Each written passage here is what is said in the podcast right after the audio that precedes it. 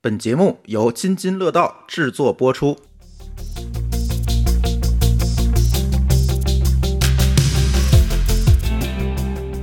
各位听友，大家好啊！这里是科技乱炖，就如同我们之前在预告里面说的一样啊，这期我们想跟大家去聊聊这次，主要跟大家聊聊东航的这次事情吧。相信大家从各种媒体也都听说了，这次嗯非常不幸啊，这个东航的中国的这个航空安全记录维持了将近十年多之后，东航出了这么大的一个空难的一个事故。呃，到现在为止呢，其实这个事故原因也还没有调查出来。呃我们最新得到的消息是，现在还是在一个现场清理，黑匣子找到了，但是还是在一个现场清理的阶段。呃，其实这次空难出来之后呢，很多的朋友，我看在朋友圈里啊、微博里面啊，就聊到这个事情，然后呢，呃，也有很多疑问吧。但是我们作为一个技科技类的节目哈、我还是从技术的角度去就大家关心的跟技术有关的话题，跟大家来聊一聊，帮大家来分析分析这个事情是怎么回事儿。呃，今天跟我一起录音的，除了两位高老师以外呢，还有两位嘉宾。第一位嘉宾呢是季克东，啊，大家好，我是季个董，然后现在是一个民航飞行员，然后很高兴来参加这次录音。对我们这次请来了民航的专业人士，你看这是某航司的司机是吧？给大家老司机跟大家聊聊行业内的怎么去看这件事情。另外，呃，一位嘉宾呢是跟大家久违了的王大夫，大家好，王大夫今天做客乱炖来了啊。对对对，开诊所修飞机来了。嗯呃呃，为什么请了王大夫啊？其实大家其实，在我们之前的节目里也听过吉克董的这个节目，其实也听过王大夫节目，围绕这个航空安全、飞行电子啊等等这些知识，其实他们去做过一些分享。但是当时呢，其实录音质量啊，各种情况都不是特别好，所以正好也是借这次机会让大家再聊一聊王大夫。其实本身前司哈，前司嗯前司其实是在一个做航电系统的一个公司，所谓航电就是航空电子啊，做这个给飞机上装 WiFi 的这么一个公司。对然后呢，所以他对航空的这个机载的这种电子的设备其实是非常了解的。嗯这次谈不呢上非上，反正反呃，正反正见中国这过，行见过啊，对对，总比我们见得多。所以呢，这次从不同的角度，像从王大夫呢，就是从这个呃工程师的角度；季克董这边呢，可能更多的是从这个飞机的使用者的角度啊，呃，我们一起去聊聊东航的这次的飞行事故。那两位高老师跟大家聊聊吧，当时得到这个消息的时候，第一反应是啥？我记得当时那还是那天下午对吧？嗯这个印印象非常深刻。我正在上班，然后我看到的第一张第一个图就是别人发那视频山火嗯那个视频，嗯结果事后发现这第一张图就是假的，嗯，对吧？就那个对那个是福建的一个山上着火的视频，是被说是这个飞机引燃的。然后紧接着就所有的群都在噼里啪啦的发，嗯我对这个整个事儿呢，确实是比较震惊。这个这个这个震惊程度跟当年这个五幺二地震差不多，时间也差不多。嗯是因为什么呢？因为东航，因为那个那个，我记得那个视频之后，也不是第几张照片就有东航带东航字儿的那个一个大碎片儿的照片对，啊。然后后来又有很震惊的，比如说我们看到航旅纵横挂出来那个飞机状态叫失事，嗯就是我记得群里还说说从来没见过这个状态码，可能确实上次这个空难的时候还没有航旅纵横呢，对吧？对，对，所以就是那会儿信息量特别大吧，反正这个一直在看，下午也没有什没有正经上什么班儿，感觉是因为我的感觉很很强烈，还是因为我其实过去坐飞机最密集的时候都是在坐东航的飞机，嗯。因为我往返这个这个北京上海嘛，对，基本上往返北京、上海大概率的就是坐东航的飞机。对对，然后我这个唯一飞到金卡的就是东航，呵，然后因为疫情呢，这个金卡都过期了，嗯呃，所以说我看见这个这个可能有一种，可能有一种感情，会有一个代入感哈。嗯，，对对，有一种有一种那个感情因素，但是这个感情因素呢，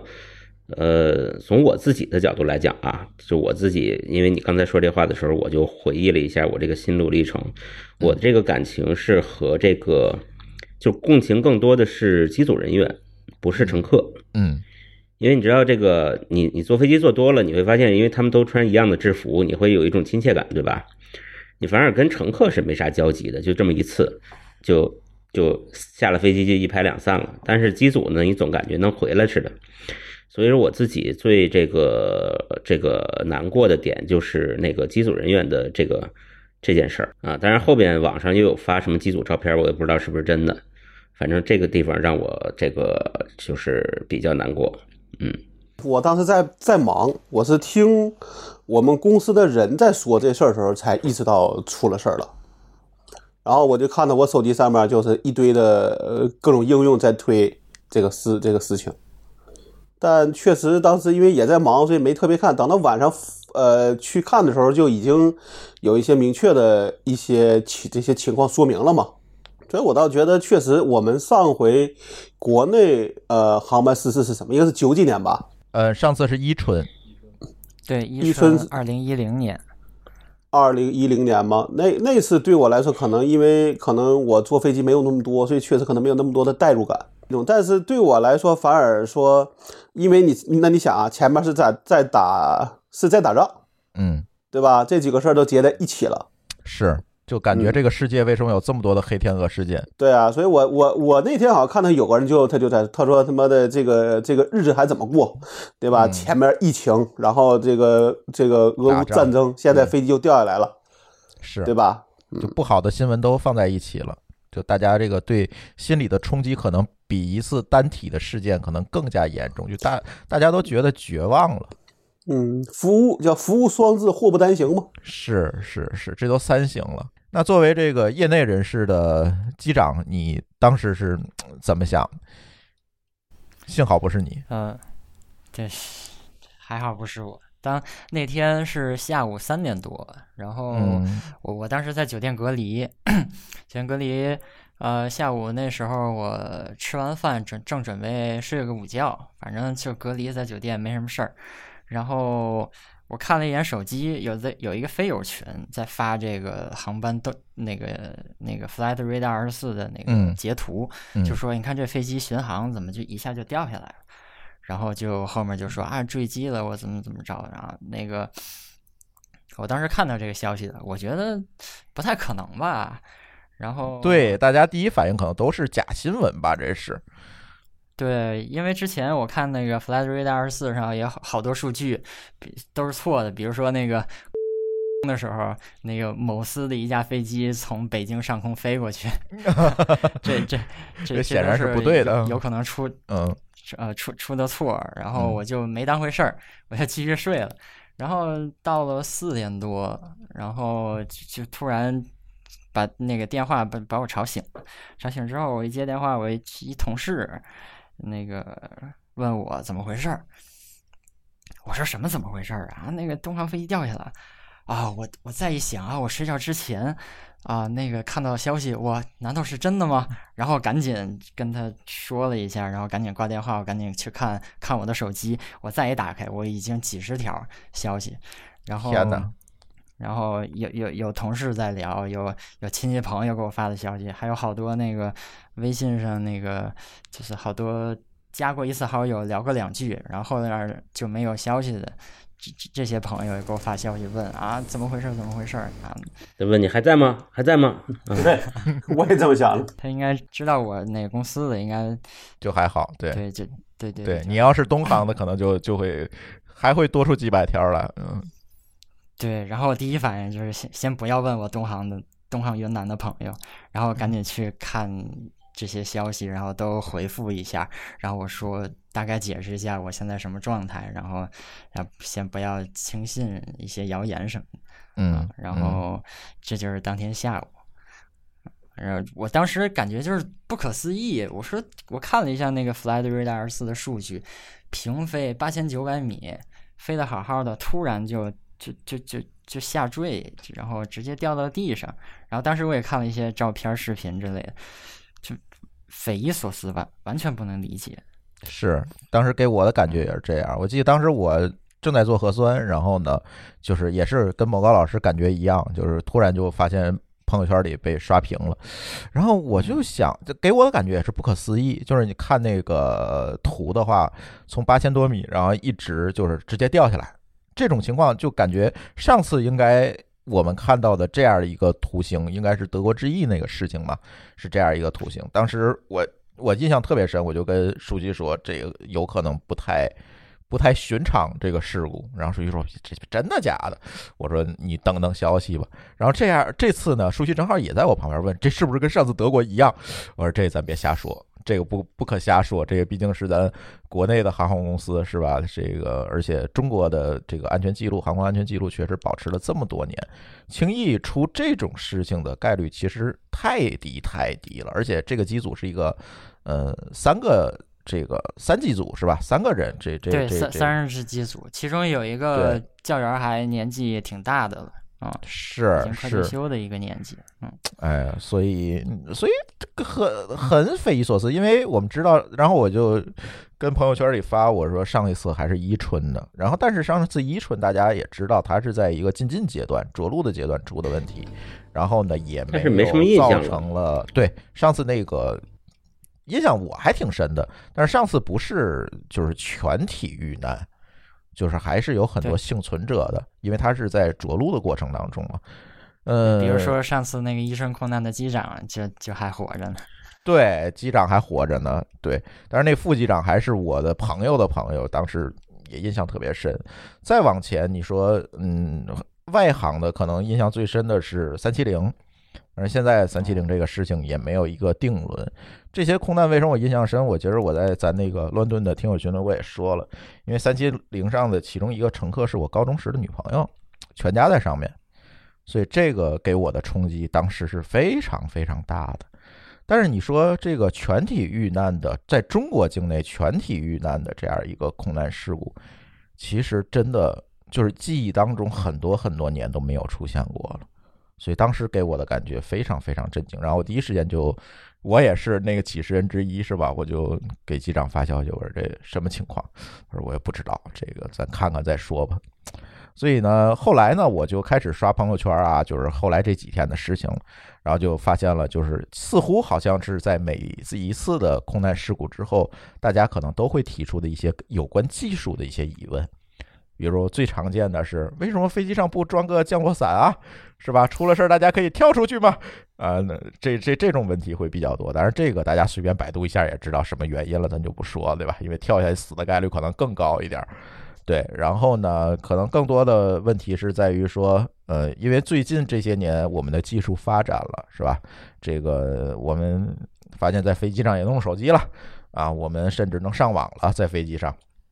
那大家可能就提到，哎，为什么现在我们还要满世界去找这个黑匣子？它能不能在飞行的过程当中就实时的，就跟我们街头装的这个摄像头一样，就把这个数据传回来不就完了吗？咱还费费这么大心力去找这个黑匣子干嘛呢？啊，类似这种问题，或者说飞机能不能做成这个这这个无人驾驶的，或者是它一旦出现任何的异常的状况，地面上能遥控去把它飞机掰回来，啊，类似这这这种问题就会变得更多了。因为这些年呢，从上次空难到现在这些年，技术确实有了一个长足的进步，大家慢慢的这个智能手机啊、监控啊这些东西普及之后，大家也会有这样一些疑问，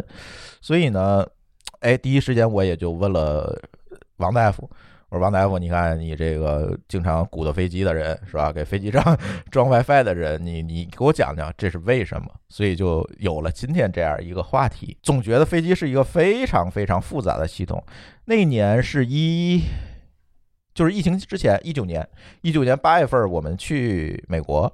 然后呢专门还去波音的工厂去参观。然后我会发现，就是造一架飞机出来的这件事情，其实比想象当中的难得多得多。我们也参加参观过手机的工厂，我发现跟造一个手机的难度，它简直不可同日而语。为什么呢？因为你造飞机的过程当中，其实还有大量人工的在里面工作的这这这种环节，好多都要靠人把它这个零件一件的一件一件的装上去，包括那个机舱的处理，就跟装修队儿一样。对它那个好多嗯东西，就是像飞机的组装和安嗯装，还有这些东西的，它好多没办法自动化。对，对，全部都是人工手工。对，然后我们就在这个过程当中，我们会发现飞机是一个现代的这个大飞机，我们这仅指这现代的大飞机，其实是一个相对来讲非常复杂的一个东西。有的时候大家提啊，这个为什么这样不能干，为什么嗯那样不能干？我们今天可能，哎，请到这这些专业人士，可以跟大家回答回答这背后的一些故事。嗯，我觉得好像可嗯能大家有这些疑问，也是因为对这个过程或者说生产过对程这个或者复杂解性不不了了解解，对嗯，所以才会有这种疑问。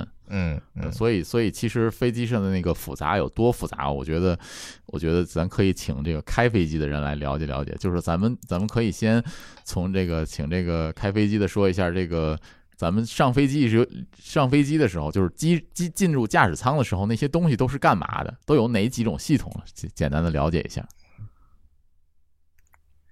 啊、进一进驾驶舱，首先就是驾驶舱门儿，那个门儿还挺结实的，对是吧？啊，对，那那门儿应该挺复杂吧？对，挺复杂，它有好几道锁，然后为的就是保证里面儿那个驾驶舱里面儿飞行员的安全，因为过去的。就是二三十年再往前，就是有有有很长一段时间就是劫机频发，然后就改进了门，然后改进了那个那个法律，就一系列的。对它，你得进那个门，那个门就很很复杂，它有正常的备用的，有有把那个锁就解除的。它那个锁只要一锁上，就是在外在外面几乎就是没有办法能打开。那驾驶舱门，你首先能进去啊，一进门那就是一眼望过去就是密密麻麻的按钮，我的密它密有孔那都个犯中了，央这操个纵台，啊、嗯就是最中间的那一块儿，嗯，然后再往上一点儿就是那几块屏幕。呃如果你要是飞那个特别老的飞机，它可能就是几十块的仪表，就是圆形的那表。嗯然后现在客机一般都是大屏幕了，嗯，然后这个就是再往上就是遮光板，遮光板一个细细的一条，就在窗户的下面一点点，然后它就是特别快捷的去拧那些呃航向啊、高度啊、气压呀、这些东西。然后再往上就是顶板，头顶板也是密密麻麻的开关，然后按钮、那个选择器之类的。嗯，对，然后在它，然后就还有两个座椅，两个座椅肯定也是能调的嘛。然后，呃，空客这边是电动，然后七三七那边儿呃稍微差一点儿。然后还有就是在你的后面，呃，后面还有那个叫跳开关，啊、嗯，就是保险丝，嗯对对对，就是保险丝。嗯然后啊、呃就这些了。还有其他两边儿啊、两边儿就是氧气面罩啊、左面俩，右面俩。呃，一般操纵的话，嗯、7七三七它是中间有个操纵杆儿，你就会看到座位前面儿有一个黑柱子上来，然后有一个像方向盘一样的东西。哎，飞机有飞机有钥匙吗？飞机没钥匙。就谁谁上去都能打着是吧？对对对，就是进门儿。嗯但是你把学会打着它挺难的，我觉得还。得得按照得让得按照 一定的顺比序我去调我整，对我觉得比开车难。呃，难太多了。啊、哎，我一直特别不理解，你说这个拿个钥匙一拧，自检一圈儿打火不就完事儿了吗？这个为什么他要搞那么多开关？呃，它启动发动机其实是自其实是自动的，只有极特殊情况它自己启动不起来，比如说温度太高、温度太低，或者滑油量不够，呃，有些特殊情况它不能自动起起来，啊、然后需要地面的人去帮助，要打开个活门啊什么的，啊、一般都是自动就启，但是你启动发动机那个没什么用啊，然后你你停在那个廊桥位，你又不能倒车，你不倒不又不能倒飞机，对，没人给你推出去，你还是开不了。对对，你商业运行，其其实其实不不只是打着火就走的那个这这么简单的流程，其实挺还挺复杂的。对，嗯咱们可能对被对那个被那个就好莱坞大片儿给带偏了，是吧？这好莱坞大片儿里边就康康康一通一通操作就出就出就开一通操作猛如虎，然后飞机就走就了。走了，对，嗯，嗯没嗯没那么简单也是对。所以基本上就是在一通检查之后打着火，然后就是其他地方都配合好了，关好舱门儿什么。发动机启动，然后起落架、刹车落下来，然后才能开始推进。起落架落下来，飞机不趴地上不了。是不是，就是停你看，这就是不专业的手人。刹啊手刹手刹哎，手刹那好他有这种误防止误操作的防呆设计吗？呃，比如说你在地面停着的时候不能收起落架之类的。对对对，是你其呃，比在地面停的时候，你那起落架的手柄是可以抬上去的，但抬上去它不会没有收起用来，因为呃，对它有会这种那个防无无操作的，就是抑制。 就是有的事情在某种状态下你是干不了的。其实这些东西都是为了保证这个安全去设计的，这些必要的就用比如说飞在天上不能关发动机，能管。呃，关发动机是可以可以关是的你手动啊能关的。因为就是我以我的这个粗浅的知识去了解的话，其实飞机里绝大多数的系统其实都围绕着一个目标去设计，就是一个安全导向去设计。比如说它的呃系统，基本上你能够用到的，就是关键的一些系统，其实都是双备份，都是有两套。所有你可以想到的东西，其实都是两套，而且两套它还有有规定，它必须间隔一定的距离，它不能放在一排。这个都有历史上都有很多的空难事故，这个这个去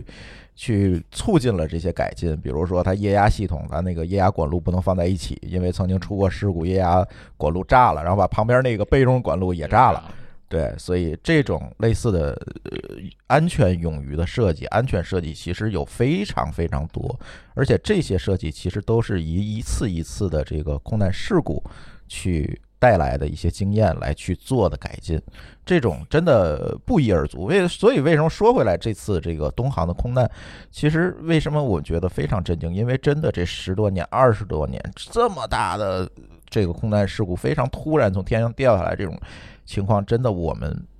已经很少见了，因为这一套系统改进的已经相当完善了啊，完善了，已经是相当完善。所以如果一旦出事故，哦，不大家是，有两次，嗯那个七三七 MAX 啊，那是程序员的锅嘛，嗯，这个咱节目聊过，设计嗯，缺陷，对对，那个那个个其实也挺密集的两次，那个好像也没有幸存者吧？我记得呃没没有两没有，两个空难都没有。没有对，连续一个的埃塞俄比亚，一个是石航是吧？我记得，对对对，思考对对对连续两次，对，有救回来的，但是少，就是就是类似这种，但是它这属于系统故障带来的嘛，但是就是没有引入人为，尤其这次的空难是一个非常成熟的机型嘛，七三七多少800八百对吧？这是一个相当成熟的一个机型，但是在每天在天上飞，可能都有几万架在天上飞。那这这样的一个经过时间验检验过的一个机型，嗯，跟那个新机型它又不一样，所以出这种事故对就你现在在国内能做到的七三七全是七三七八百，对，就是很常见的一个机型，你一定是做过这种机型的，哎你只要做过飞机那个那个马航三七零是什么机型啊？马航三七零是七七七两百吧？是好像宽体，是个宽体宽飞对体机，宽体的。嗯，嗯，哦，对，因为它飞国际线儿的嘛。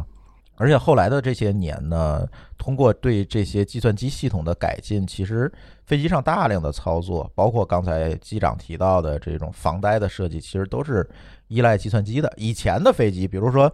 我相信这个机长学飞时候飞的那个塞斯大那种小飞机，可能没有太多的老机型里面可能没有特别多的电子的东西，对，嗯，很多都是还是人人工去操作，但是在这个商业客机里面，很多大量的去引入了这个计算机系统。对这个东木老师、王大夫就可以多说了哈对。嗯，有大量的对计算的依赖，以及大量对数据的需求处理，对数据的处理，这里其实是非常非常多的。对，那个飞现在的飞行计算机就是已经很先进了，就相当就相当于就是在这个行业内就已经算比较先进了。当然了，就是说咱看看先进还是看什么比。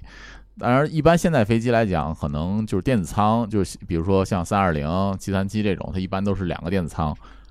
这两个电子舱这概念就是所谓电子舱，就是飞机上机房呗。对，就是飞啊机上的机房，它会有两个机房，然后这两个电子舱放分别放不同的电子设备，用于处理飞机上的所有数据，比如说像气象数据，在前前舱里面有一个下面的那个驾驶舱下面有一套电子舱，那个环境是处理呃像飞一部一部分飞行数据和一部分气象数据的，然后它包括也有雷达一些东西都放在放在上面。然后它有一个中部的一个电子舱，就是在大概在这个呃商务舱下面那个位置，那个位置放一些其他的一些像娱乐系统啊，像一些其他的这个这个处理的这个就电是子设备关键性没有这么强，没有那么强的，嗯对，也有一部分关键型的或者备用的那种系统放在那个地嗯方。嗯然后那个舱室其实并不大，但是上面密密麻麻的全部都是这个电子设备，哦，就就很很满很满的电子设备，基本上吧，就是如果需要的话，就所有的电子设备都在那个饭店集中。哎，那是不是在行李架上面啊？不是，我好像看见过有人在那边打开里边一排卡拉 OK 机一样的呃不东西。会，那一般来讲，那个就那种改装，就是在行李架上安装电子设备那种改装，一般来讲都是他干的，嗯。啊，不是，都是非必要电子设备，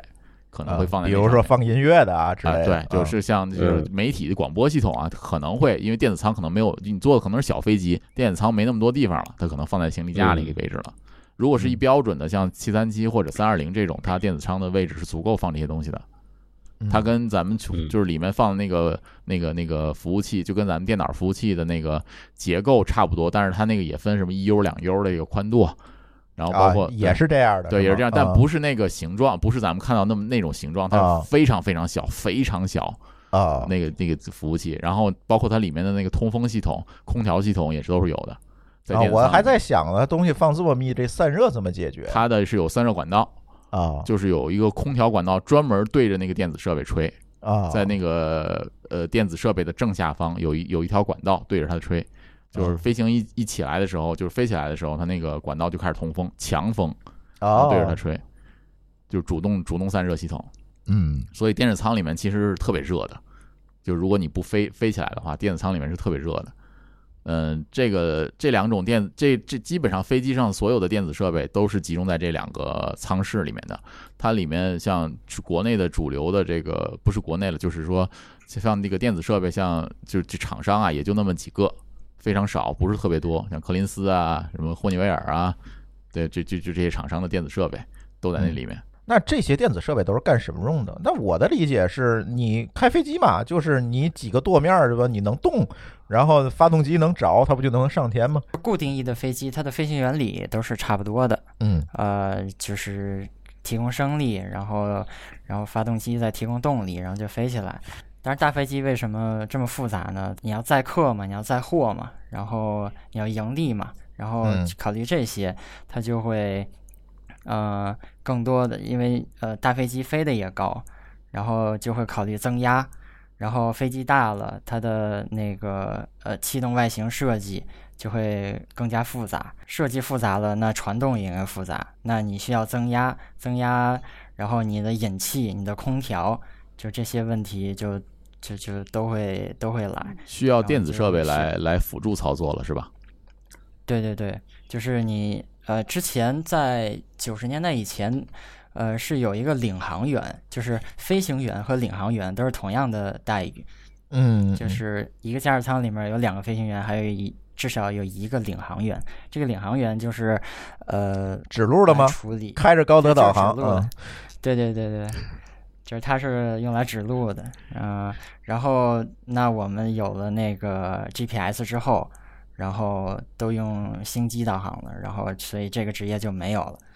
哦，啊、那个，对对对，就刚才就说到那个，像卫星系统啊，像这个气象系统呢，它的一个数数据的处理，因为量比较大嘛，嗯你做实时的反馈的时候，它需要反馈到这个前舱，也就是驾驶舱的这个这个面板上，面板上，嗯所以这一部分的数据需要统一计算。一般来讲，像这种计算机的这个呃性能要求，虽然虽然在在这个行业里面就已经比较先进了，但是实际上就是在我们看来，其实在在这个普通计算机行业来看来，其实还是挺落后的。那你说个相当于吧，相当于在什我么我举举个档例次子的啊，电脑？嗯呃，我举个例子啊，就是我不是这个例子可能不太恰当，就是嗯这么跟你说，这个就是就是就是说吧，就是我知道的，比如说像嗯出现这件事儿的时候，大家可能说，哎，这个数据为什么不走卫星链路传回来啊？嗯嗯嗯、大家知道要卫星上网，首先你在飞机上要有卫星天线，对吧？嗯呃，卫星天线，然后这个卫星天线需要一套控制系统，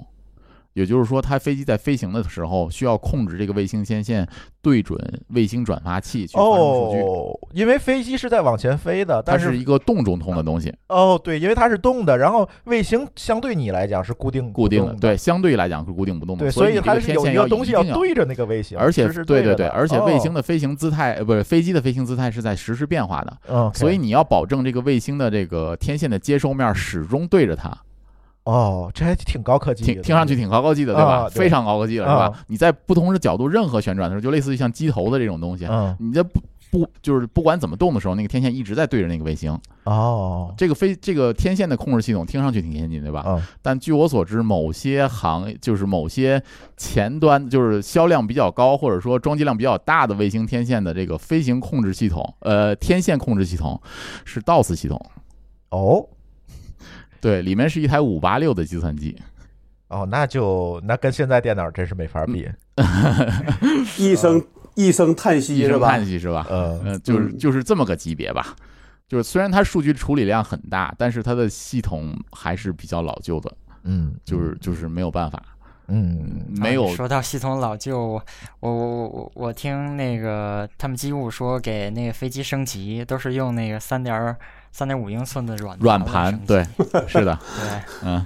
没错，就那是那个应该是我二十年前在用的东西。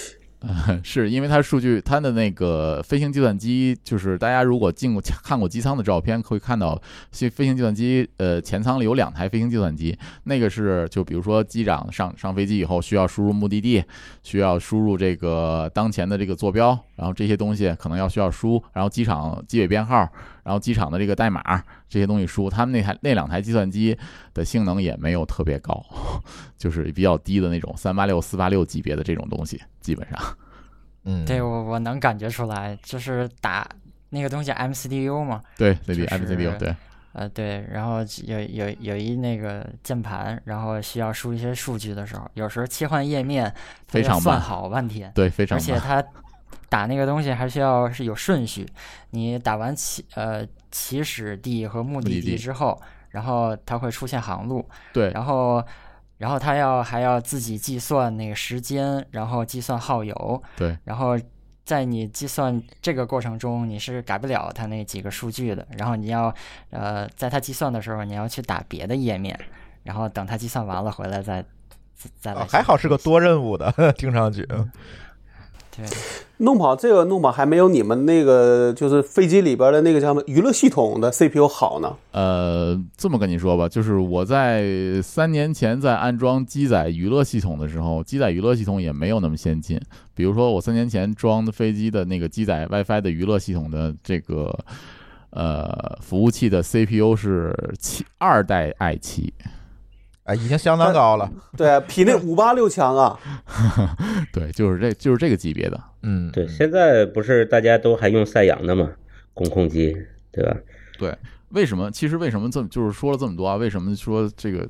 看到这个这个设备好像这么落后？其实有很大的原因。就第一个就是说什么呢？飞机上的这个所有的一切都是为了安全嗯设计的，全部都是为了安全设计。还有一个就是说，咱们说之前它那个飞机组装好多人工操作，对吧？对对啊人对，工现场劳就动看那些人在那儿接啊，对，然后那个我就不说别的，就说飞机改装的时候的那个 WiFi 设系统的那个那那些电缆什么的，全部需要手工去一根儿一根儿插做接头，一根儿一根儿的去去做到那个插头上，然后去一根儿一根儿去绑到这个飞机的蒙皮上，就蒙皮下面那一层，那那个跑线全部都需要做。然后整条飞机，整架飞机，比如说咱们就拿三二零来来来举例子啊，三架三二零里面的那个飞行电缆，就是飞机上面的那个电缆那个长度，可能有那么两三公里，全部都是手工去绑的。嗯，这个就是是 WiFi 系统这个用的用到电缆，呃、嗯 w i f i 系统还用不了那么多，就是其他的，包括像四二九总线啊，还有其他传感器的传输的这些电缆，它可能有两嗯三公里长，全部都是手工去绑，所以这个没有办法，就是这个我有一个问题啊，它要绑错了怎么办啊？绑错的时候，这个是呃，哎，这个就就就要从咱们组装或者说改装的时候这个操作操作步骤来来来说了。嗯就比如说我如果要改装一架飞机来讲，我改装一架飞机，那么需要什么呢？我需要先把设计方案提交能够改装的这个行业的这个标准的这个制定者，比如说像。呃，空客或者是波音这边有这个改装方案，有工程师设计完了以后去提交改装方案，提交完改装方案之后，提交到像 E EASA 或者 FAA 这种地方去审核，审核之后呢，如果能够审核通过的话，证明你这个改装图纸是没有问题的，那么就需要把这个呃这个方案就定下来，就不能变了。那么在改装的时候，所有的这个操作的工程师必须严格按照改装的这个操作步骤，每一步去 check 多少遍，就是每一步去，呃比如说我这个接头拆这个包皮多几几厘米，然后露出的铜线几厘米，必须要按照按严格按照这个操作手册来做。嗯对，这个是没办法的。所以说，如果按照这个呃，就是咱们按照这个图纸的设计进行操作的话，呃，几次操作如果就是，哎，这个怎么解释呢？就是说，其实一个 SOP 的问题是吧？，嗯对，其实就是个 SOP 算问问题。你你按照严格按照操作手册做的话，一般来讲是不会出现错误的，除非什么呢？除非你这个改装图纸就做设计就做错了，嗯嗯不然的话，一般来讲是问题不太大的。就是嗯你在制作完整，呃，就是按照这个操作手册做完之后，同时在检查的时候，然后咱们再看是不是有问题。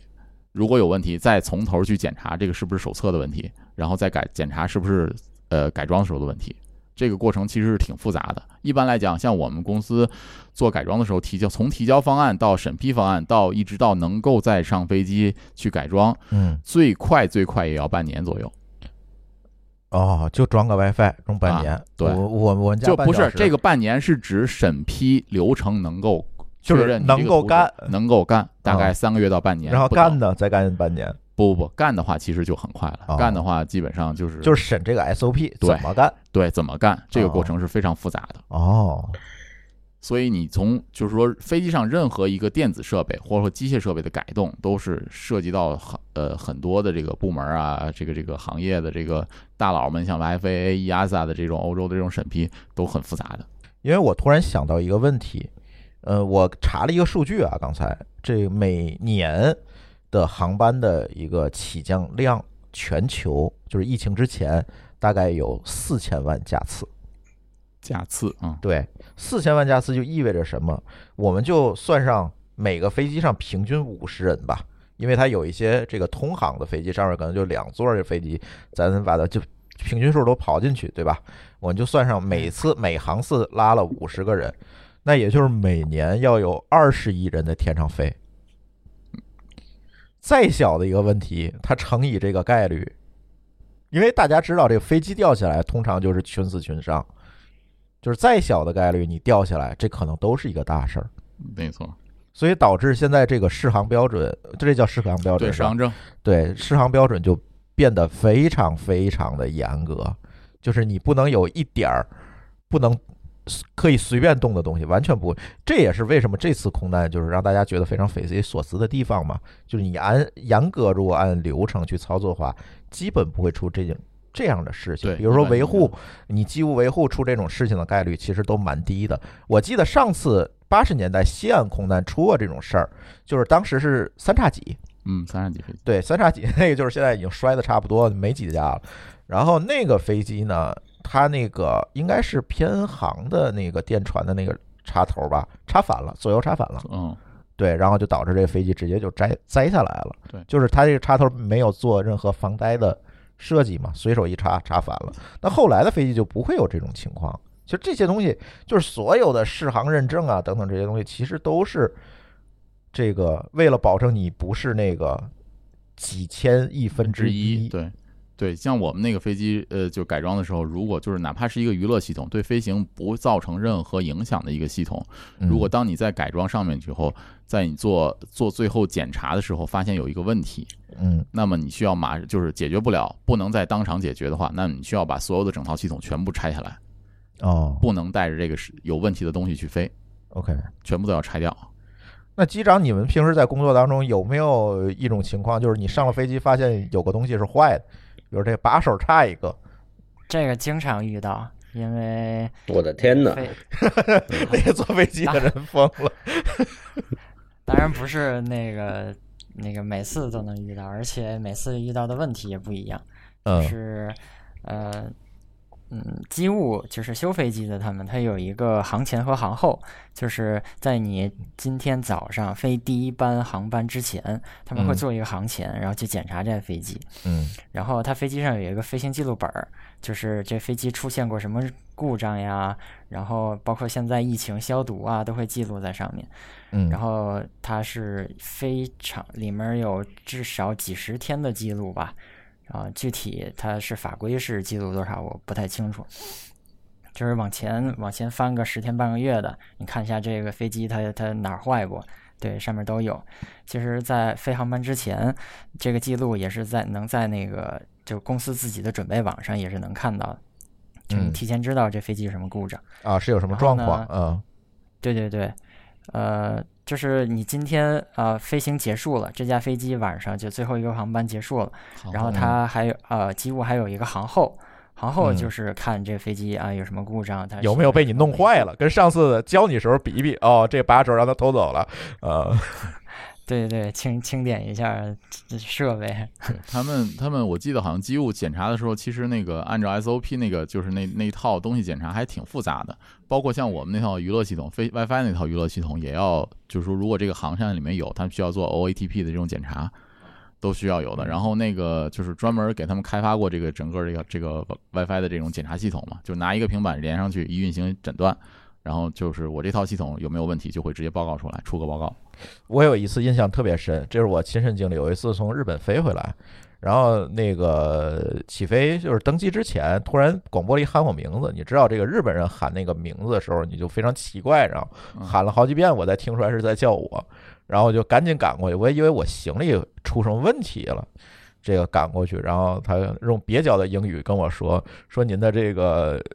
机载的娱乐系统是坏的，您这个座位啊、您看您是改签到下一班，还是我们赔您点 钱？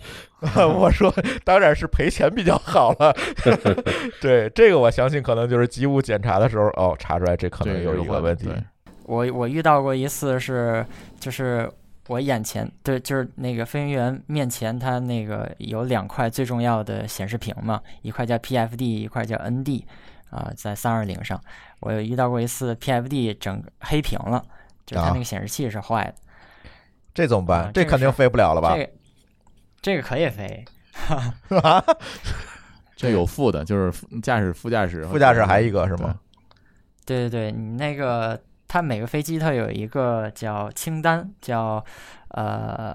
MEL 最低设备清单。然后你出现了什么故障，去去找这个清单，然后你看一下它那个已经列好了，就是所有的故障全全都有，你没有找不到的。然后哦你，看这个故障，呃，每一条对应一下，然后这个东西坏了能不能飞，坏了几个能不能飞，坏了呃一号和二号哪个坏了能飞，哪个坏了不能飞，对它哦，都会这就是它会有飞一机个放行的一个最低标准，就是满足了这个最低标准就能走。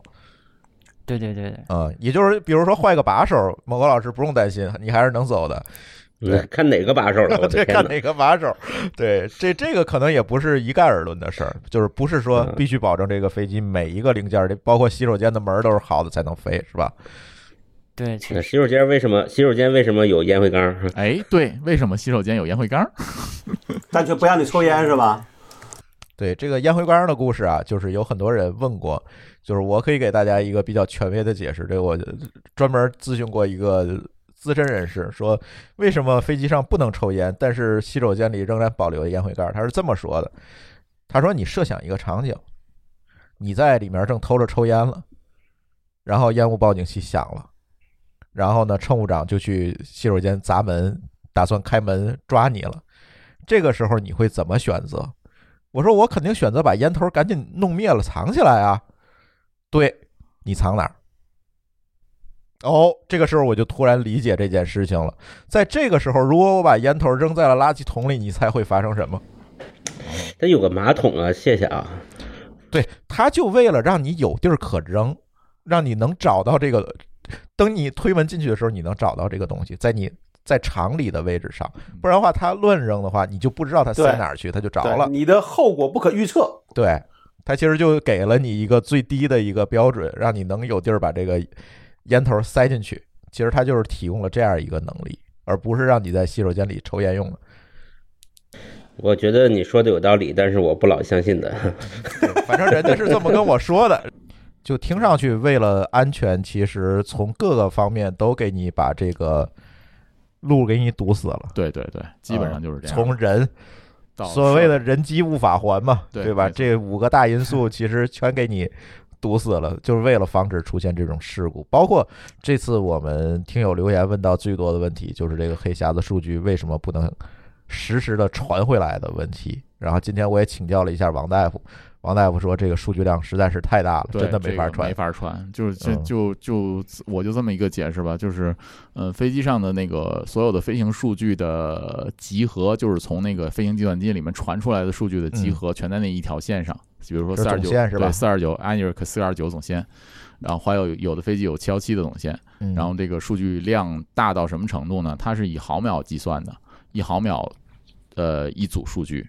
然后我们飞行就是像娱乐系统，需要抓取呃这一部分的数据用做一些自动化的处理，所以我们这边抓取的那个数据的那个总线的那个那个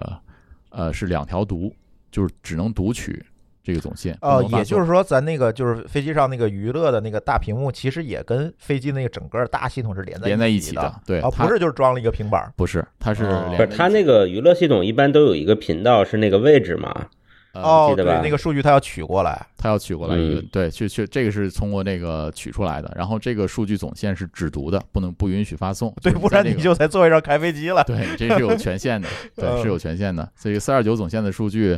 呃，这么说吧，我们抓一分钟的数据大概是二十兆，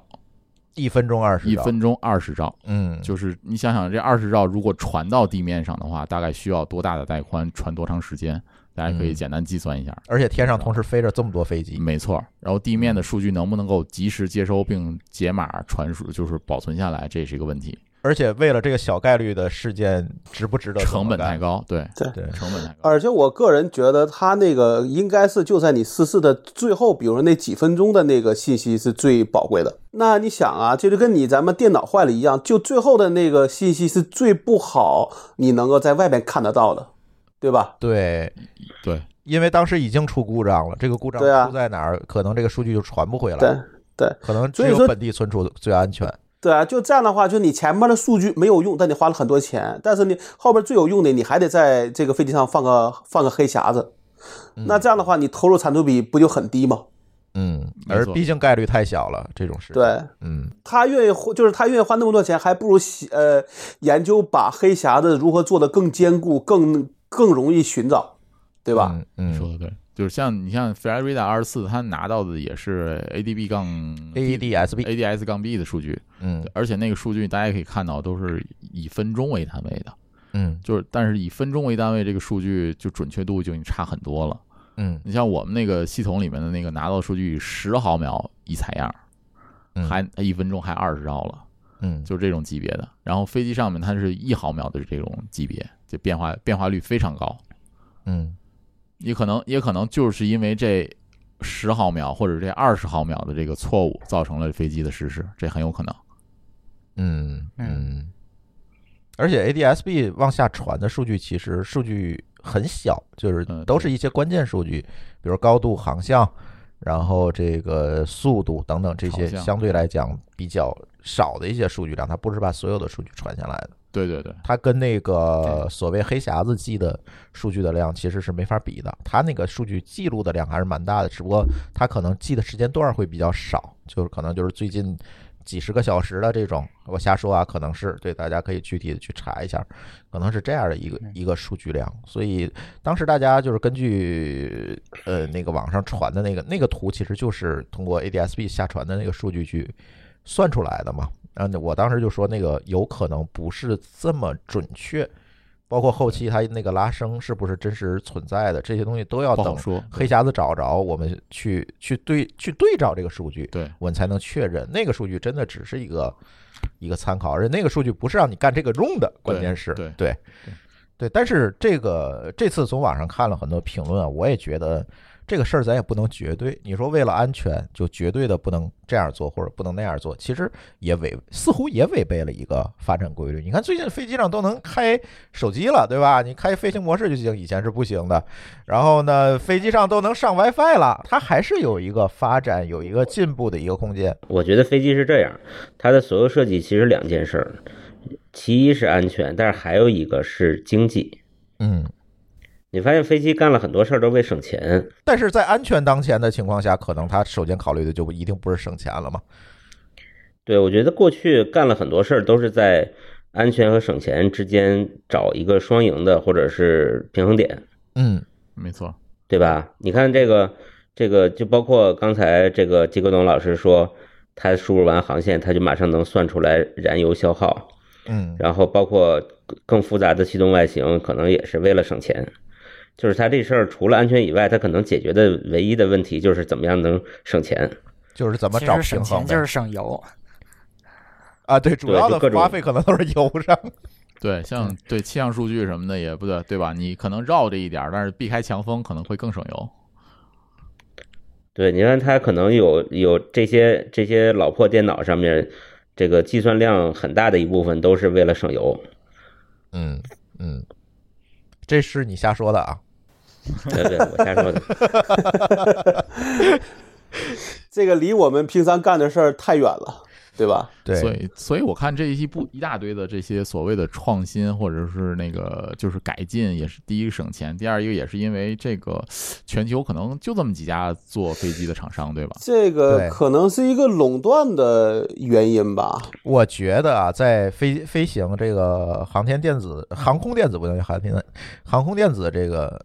领域上的这些所谓的创新啊，所谓的技术迭代相对比较慢的原因，刚才咱说了一堆安全上的一些考虑，但是不尽然，我觉得可能更多的还是说，就像老高说的。呃，能造飞机的，且这个造出来飞机允许你上天的这个公司啊，就没几家。呃，自在这样一个竞争格局下，它其实没有特别大的动力去做非常大的一些改进，除非这个改进对影响了安全或者影响了经济，就是某个老师说这两点，不然的话，他可能不愿意去改。包括我们上次就是上次就是频繁出事的那个铂金的那个 Max 那个机型，它为什么会频繁的出事儿？我不知道你们了解不了解深层的原因。啊，这个当时说的一个原因，但我不知道是不是正确啊，也是你 PR，就是讲的一个原因，就是因为他嗯不想花钱开发新机型，他在老机型上面装两个大发动机，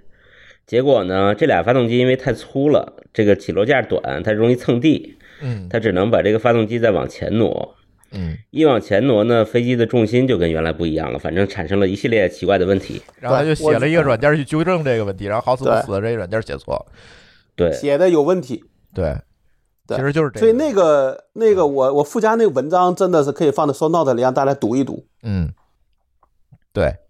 所以很多的事情，很多的创新被阻碍，其实一个是安全原因，另外一个我觉得也是跟这些垄断是有关系的。可以给大家普及一下啊，就是大家看到天上能飞的这些所有的东西，就是能在高空飞的，低空的不算啊，我这个大疆不算啊，就是能在高空飞，能尤其是能载客运人的这些东西呢，其实它都需要一个叫适航许可的东西。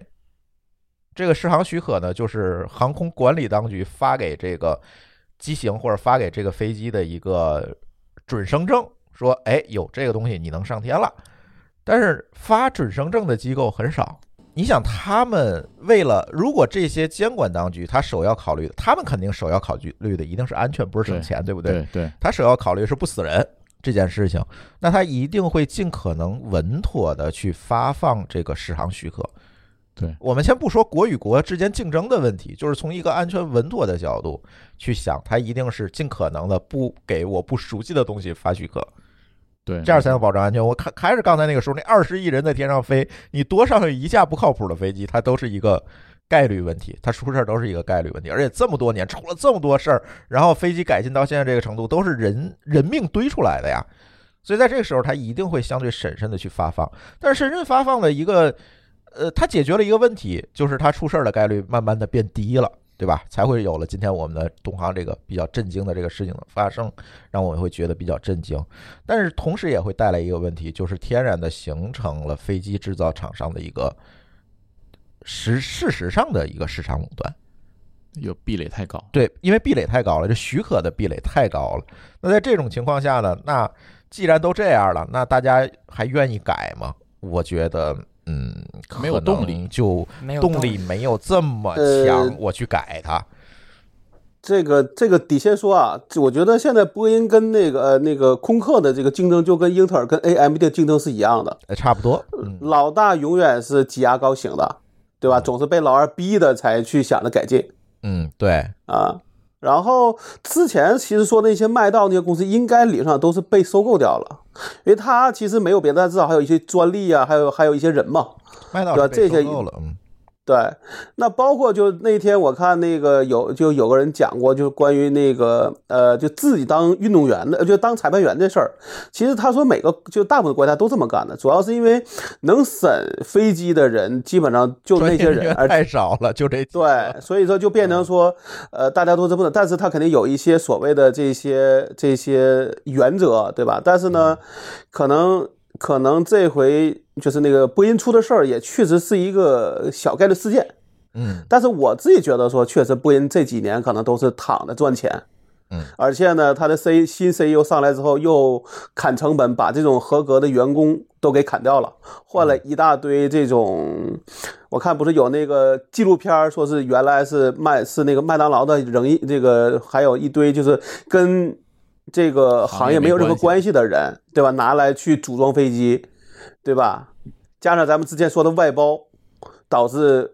那个波音的这个事儿出就是出了这么呃一个大的事情，所以说嗯那一天很多人都又在想，是不是那个飞机又出事儿了？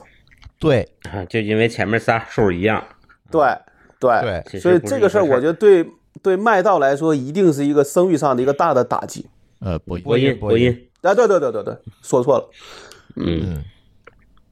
嗯，啊那我们也希望我们的这个 C 九幺九能做得更好点儿，对吧？因为这时候理由是需要鲶鱼的，对，但是他不给鲶鱼发证，你也没办法，呃，慢吧，就是慢吧。嗯，这个我觉得可能还是有竞争关系吧，国家之间的这个国与国竞争争其实也是有关系的嗯有。关系我们知道，在 C 九幺九上其实有很多的创新，对其实别说 C 九幺九了，就是空客跟波音相比，其实创新都蛮多。刚才机长也说嗯了，这座椅都是电动座椅了，你看波音就得还得就是跟咱开那个小破车似的，滋啦一下，拉一下，对一是下是 是人家那都电动的了对。嗯我，我我经常跟我们公司就是七三七三二零都有嘛，然后跟他们聊啊，你们有什么呀？哎呀，我们这个没有，你我们有五种保护，就是什么大坡度、大速度，就是防止你进入复杂状态，然后就怕你就是人不靠谱的时 候进入一个嗯给你复杂拽回状态来啊就是飞机不让你进入，然后就给你保护起来，就波音就没有，然后。呃，包括它那个一般都是巡航的时候速度越快越好，然后你如果快快快着陆的时候，那叫进近阶段，速度越慢越好。但是这个空客是这样，但是波音正好反过来，它的那个巡航速度比空客小，然后它进近速度却比空客大好多，哦这，样就就很容易给自己遮出去，总感觉。对主要是你着陆的时候肯定是越慢啊、呃越稳， 它嗯就是波音，它就是进近速度会比我们大，有时两二十节、三十节。那啊，那不少了，二十斤三十斤，哎，那你踩踩刹车什么的，少给点油也慢下来不行？把腿它伸出去，那个它让它升力慢不点，够了是 吧？对 吧？不行，你慢下来升力就不够了呀，这飞机就掉下来了。它就跟太快也不使行用外，太慢形有也关系太慢也不行不。是，这么一说，感觉感觉是波音的气动外形设计的不好啊。就是相同的速度，它提供的升力比人家小，我觉得这个对其实是因为什么呢？因为你想，波音它在六十年代做的737机型，它那会儿的呃空气动力学的那个水平和那个什么跟现在是不一样的，所以它设计外形和那个三二零，你看三二零或三三零，它那个就三三零，我们讲戴戴墨镜的那个三三零，那就那样子也好看，然后这个外形也漂亮。那肯定是不一样的，这个气动、气动、气动标准，包括空气动力学的这个水平，肯定也是不一样的。嗯，对，对你，你仔细看七三七，它那个机头就是它尖儿的两侧就被拍进去了，对就是削进一去个尖尖的。对，所以这个就是也是因为年代的关系嘛，也是因为技术水平的关系，就不一样的。但是你看，这里就映衬一个问题，但是这这么多年，为什么波音不积极的去升级换代呢？还是吃老本儿呢？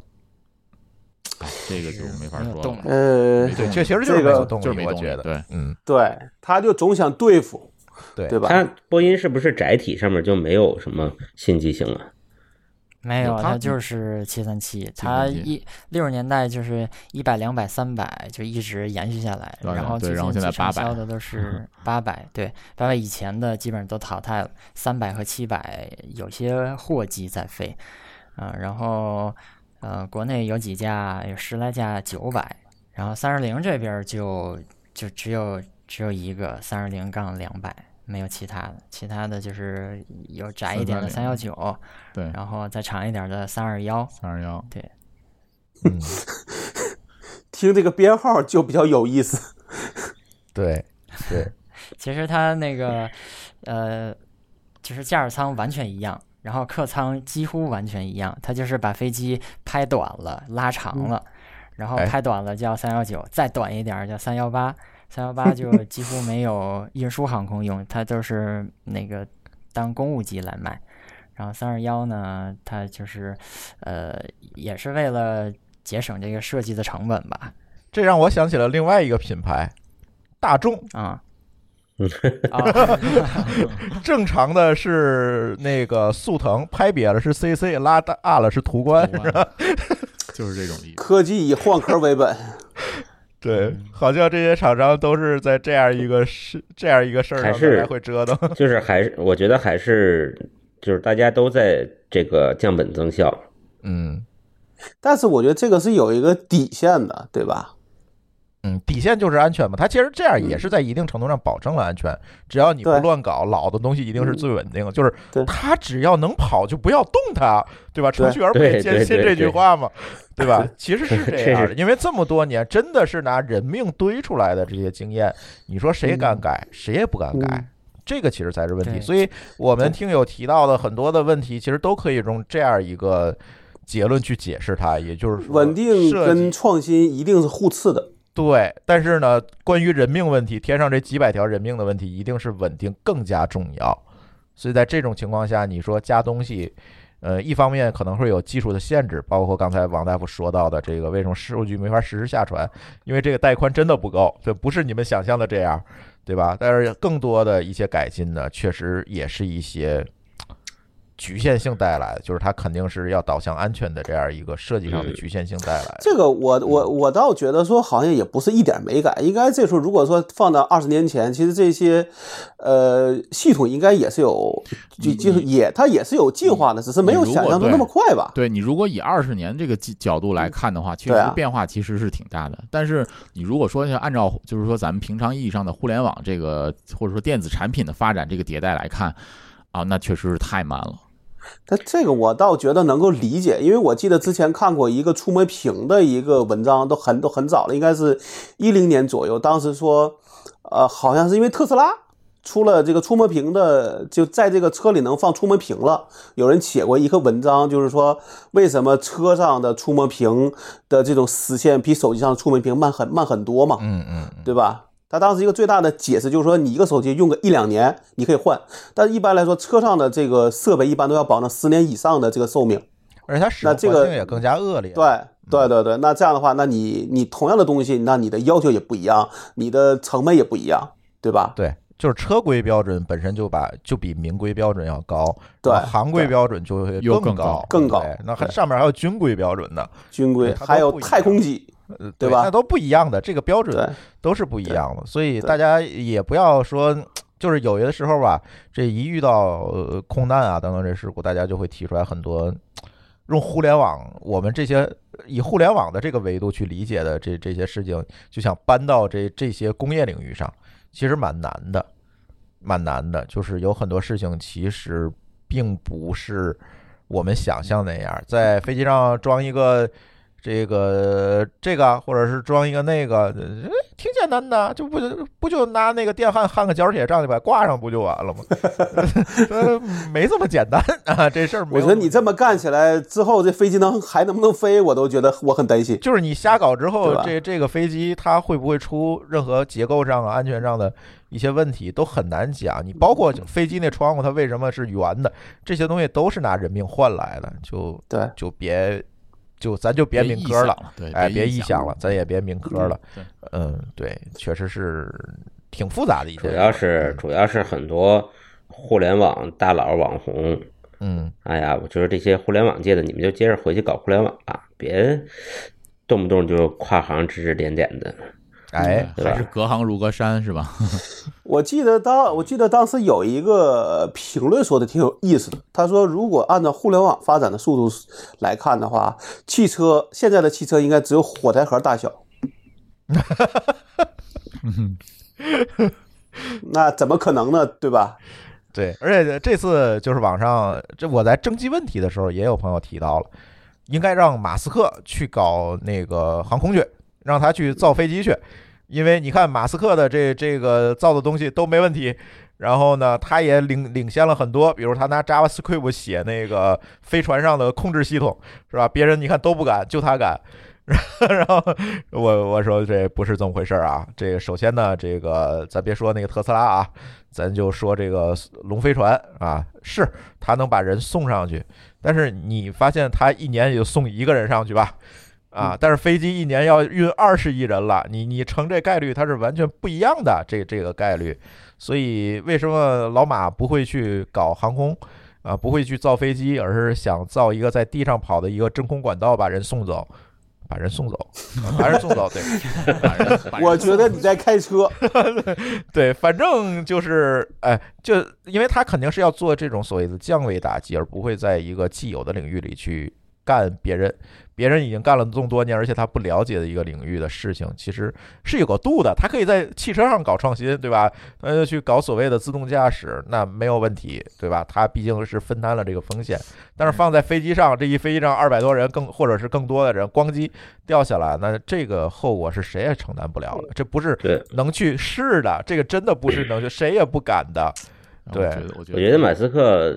如果他要干这个事儿，倒是很有可能做轻型飞机，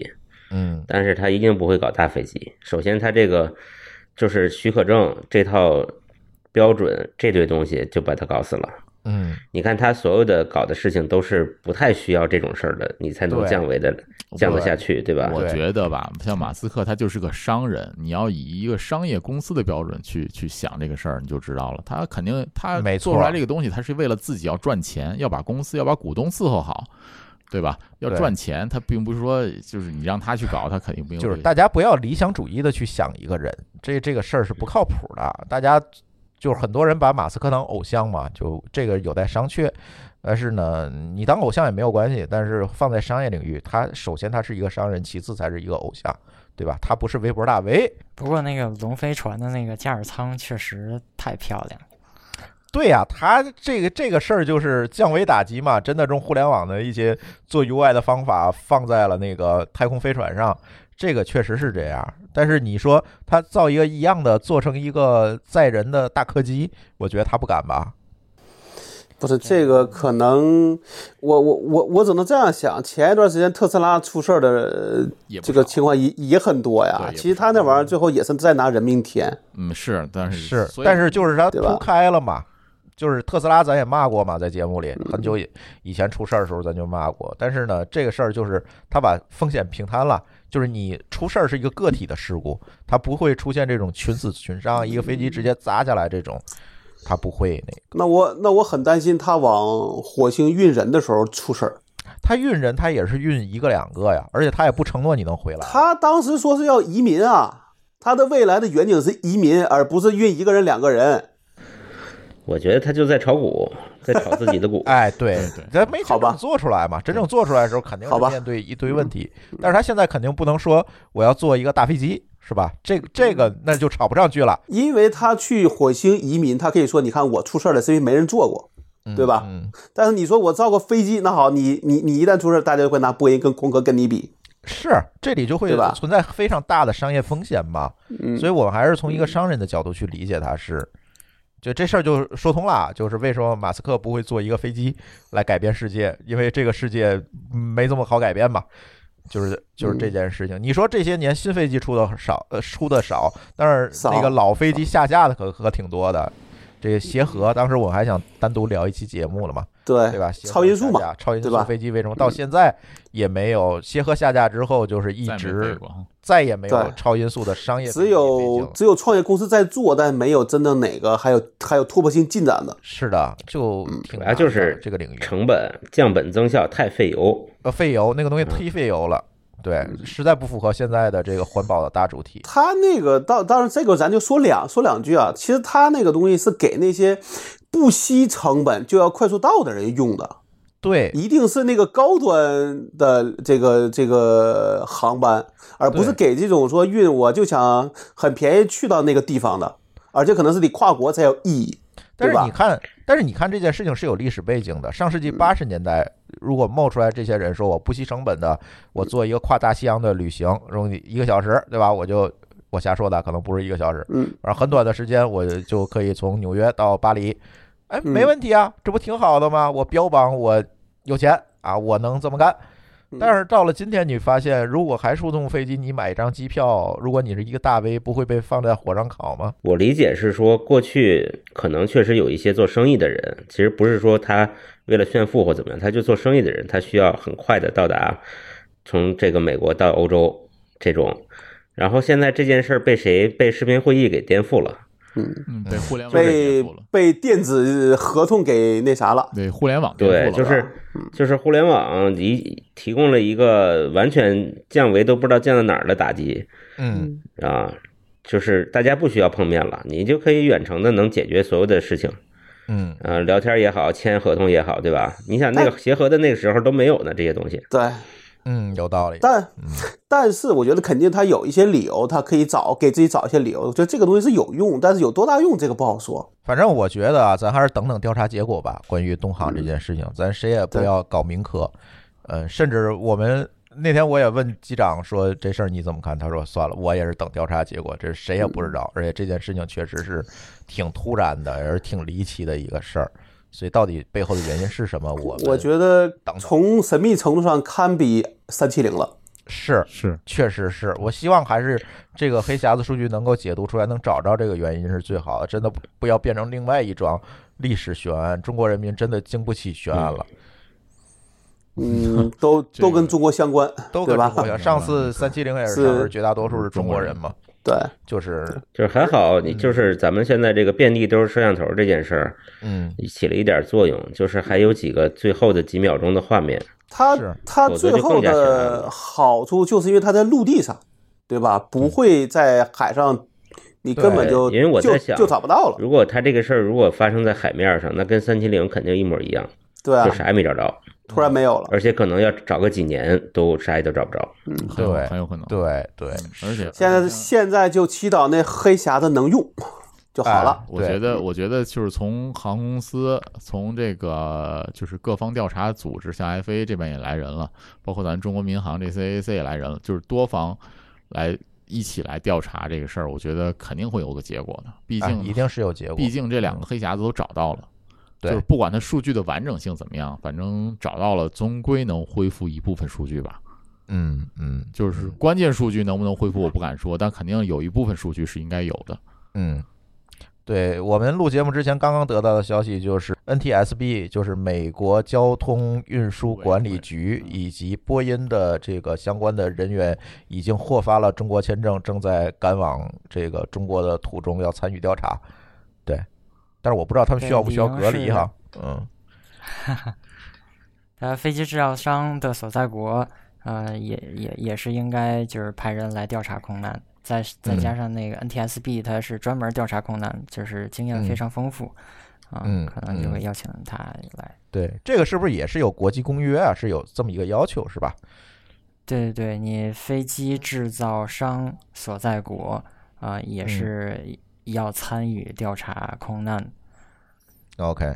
所以我们还是期待一下这这个结果，咱先不要民科。而且我觉得在当下的这个语这个语境之下呀，真的相信专业人士这件事情变得尤为重要。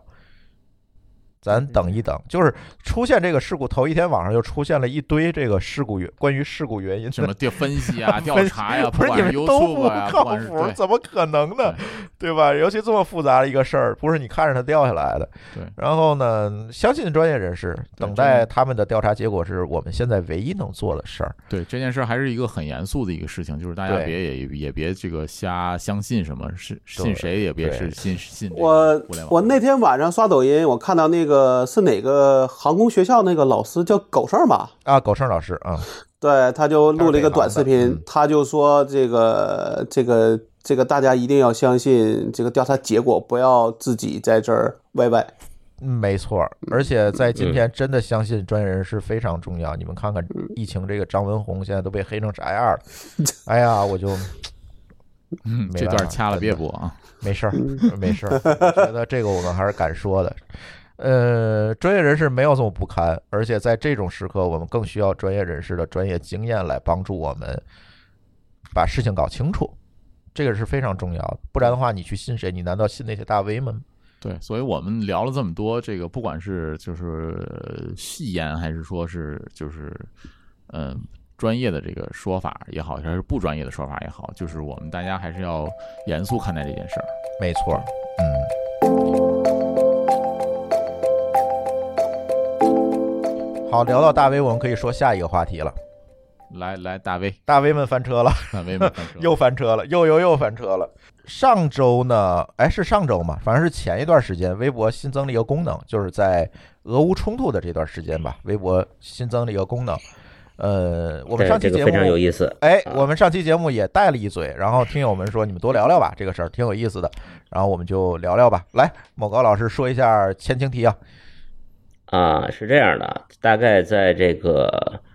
呃，这个俄罗斯乌克兰开战的一个一周到十天左右，我印象中二月二十几号开的战，啊，我忘记了啊，时间不是很准确。呃，这个在这个之前呢，其实我们因为大家都在关注战事嘛，可能有不少听友刷微博也会看到这个微博上各种各样的情况，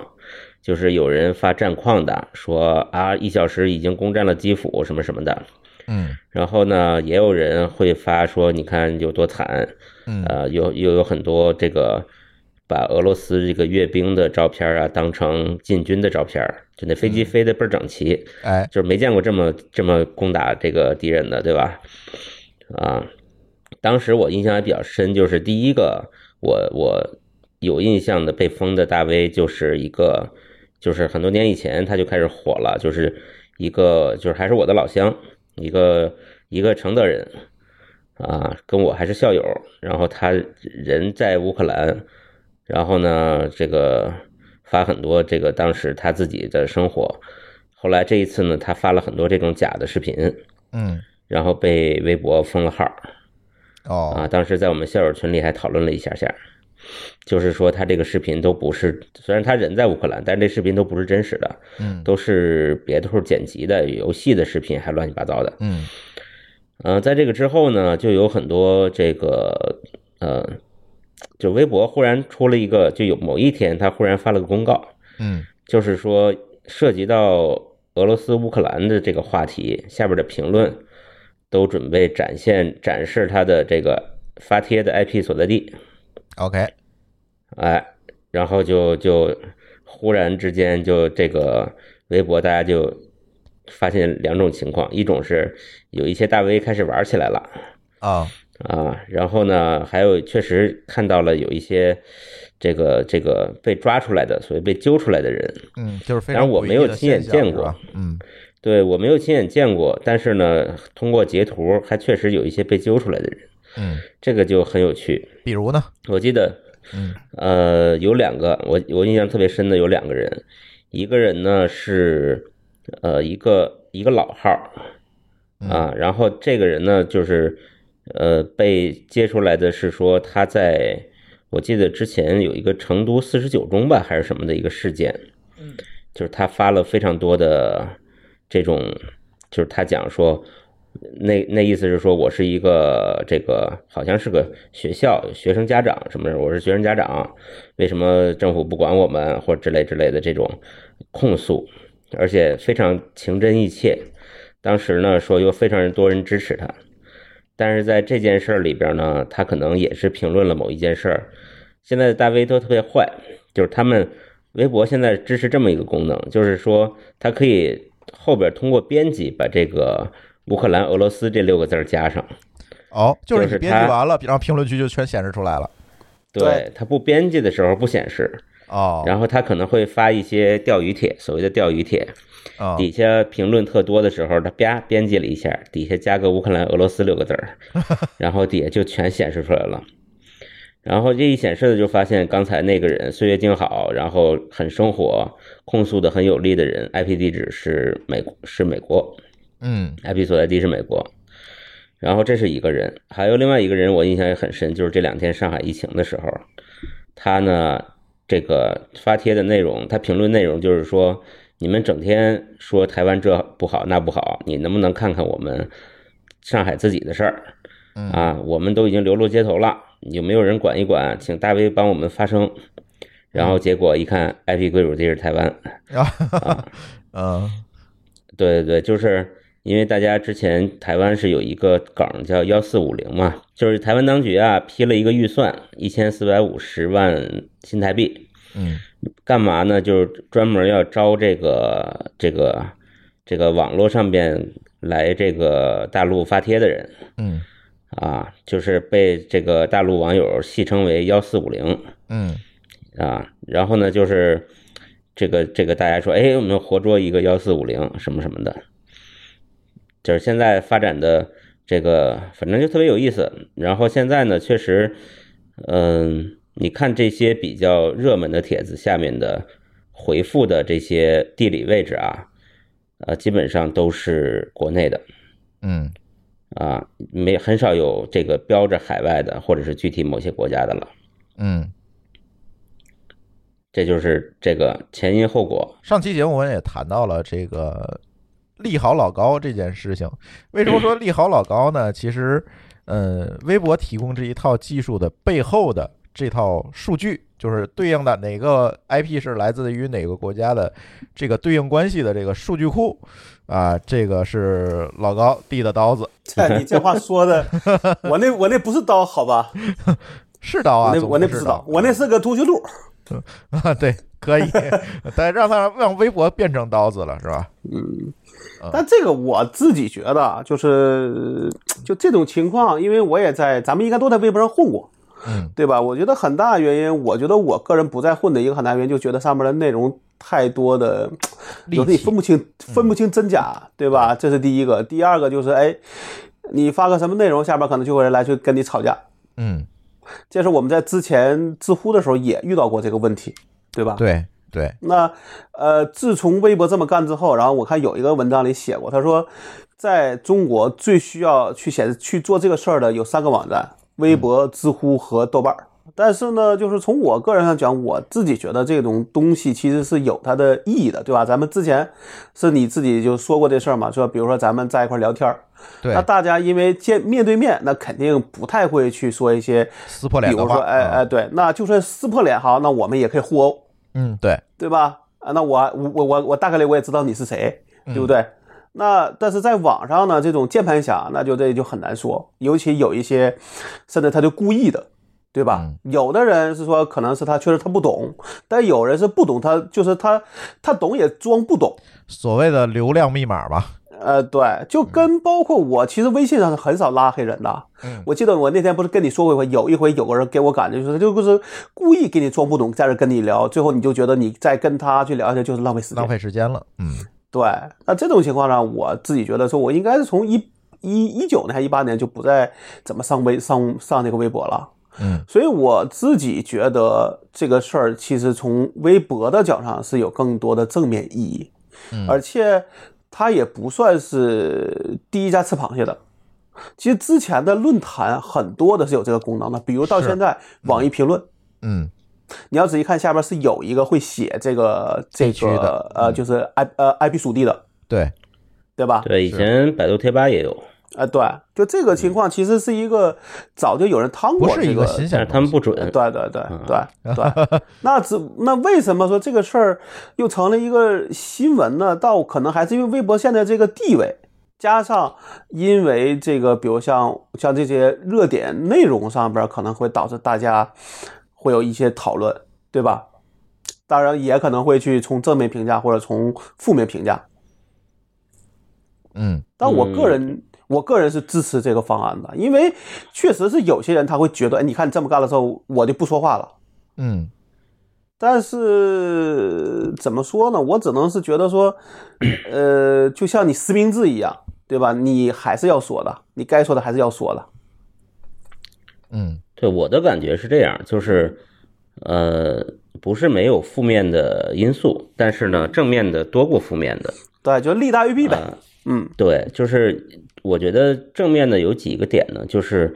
当这个发帖的人发现自己的某些属性信息被别人多看到了一点儿，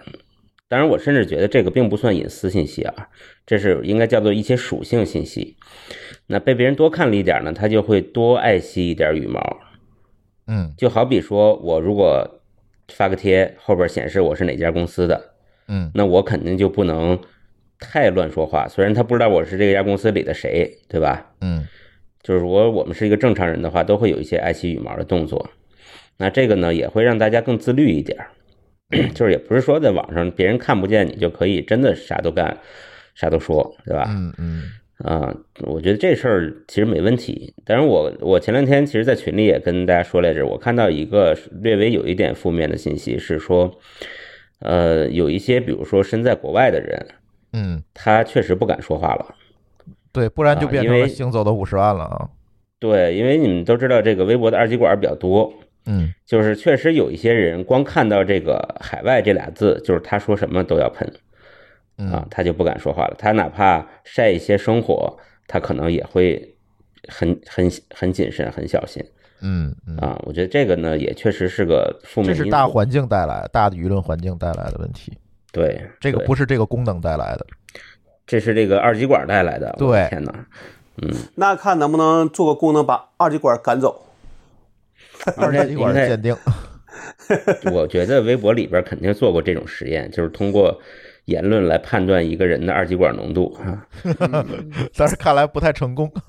对，但但这个确实是有它的难那个难度，因为这是一个意，这是个主观判断了，对，对嗯吧？而且就是你觉得他是二极管，别人还不觉得呢，对吧？这是基于每对，他个自己人也不会觉得。二极管是看二极管不会觉得是二极管啊，对吧？所以那我那我那就们变这成个了事儿整呢流，器，你再找俩就变成整流器 了。所以这个哎那事儿，就微喂微博几几亿网友可以组成 CPU 了是吧？那还得有三极管。然后说正经的，老高你接着说，我我其实说一下这个也很简单，其实微博是我们的长期客户，嗯他们即使不用在这个上边，其实他们对从基于 IP 的这个用户的数据分析啊，各方面也都是需要的，只是这个事儿呢会变成好像呃更多了一个用途。嗯啊，而且这个事儿，其实，在去年十月份，我们在那个环球影城的时候，不是已经有过先兆了吗？嗯，对吧？网信办发了一个呃这个意见稿，意见对不对意见征求意见稿，嗯，对对，那那里边其实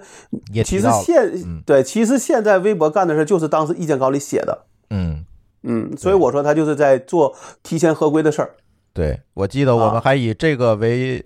由头，那个诓了老高一顿冰淇淋吃。嗯，嗯、嗯、我怎么没吃着呢？ 你你跟我走散了，当时对对对，你你好像先跑路了对，啊啊，这个不重要，对吧？但是我是觉得从从所谓咱们一个能让这个网络环境更加清晰的角上讲，我觉得这么干没有错。你像我今天中午啊，我就今天中午跟广告协会的人聊这个吃饭的时候，我就提了一句，他们说：“哎呀，这个是不是会有个人隐私的问题？”但我跟他讲了，我说国内只到城只到省一级嗯，国外到国到国家，哎，他就立马他说：“哎，那还可以。”就他觉得能够接受，我觉得啊这事儿即使到小区都不算个人隐私。这个我我比较同意这个这个 Robin 李彦宏老板的一个一个讲法，在他在大概大概十几年、二十年以前，他有一个在内部有一个说说过一次，说什么是个人隐私